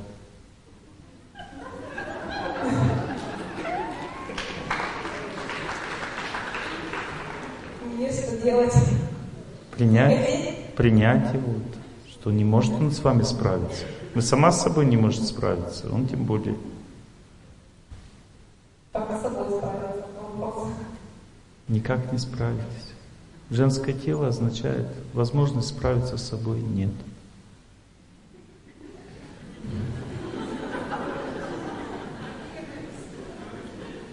Поэтому и замуж вышла, что сама не справляетесь. И на мужа все сваливаетесь, а он тоже не справляется, выпивает. Как принять? Ну примите. А что делать? Понимаете, все люди живые, не, нет, сил не хватает у мужчин. Так и жить, развиваться, постепенно вы разовьетесь, он разовьется. От вас счастье будет больше идти, его расслабит, перестанет пить. Будьте счастливы. Нам надо очередь. Пора уже, да, уже время заканчивать. Ну ладно. Все, мои хорошие. Давайте сейчас после лекции мы с вами поговорим. Я цветочки раздам потом. Угу. Все сели прямо. Сейчас будем, тренинг у нас будет. Все будем желать всем счастья.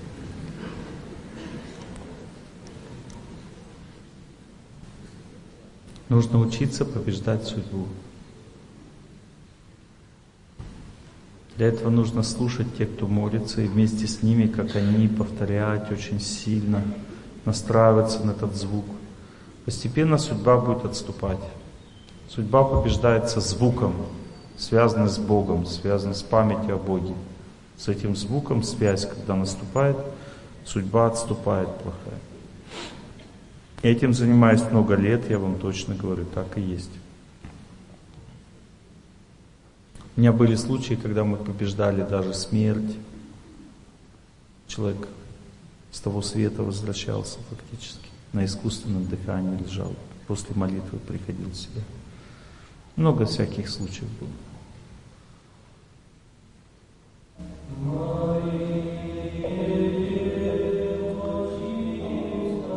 Yeah.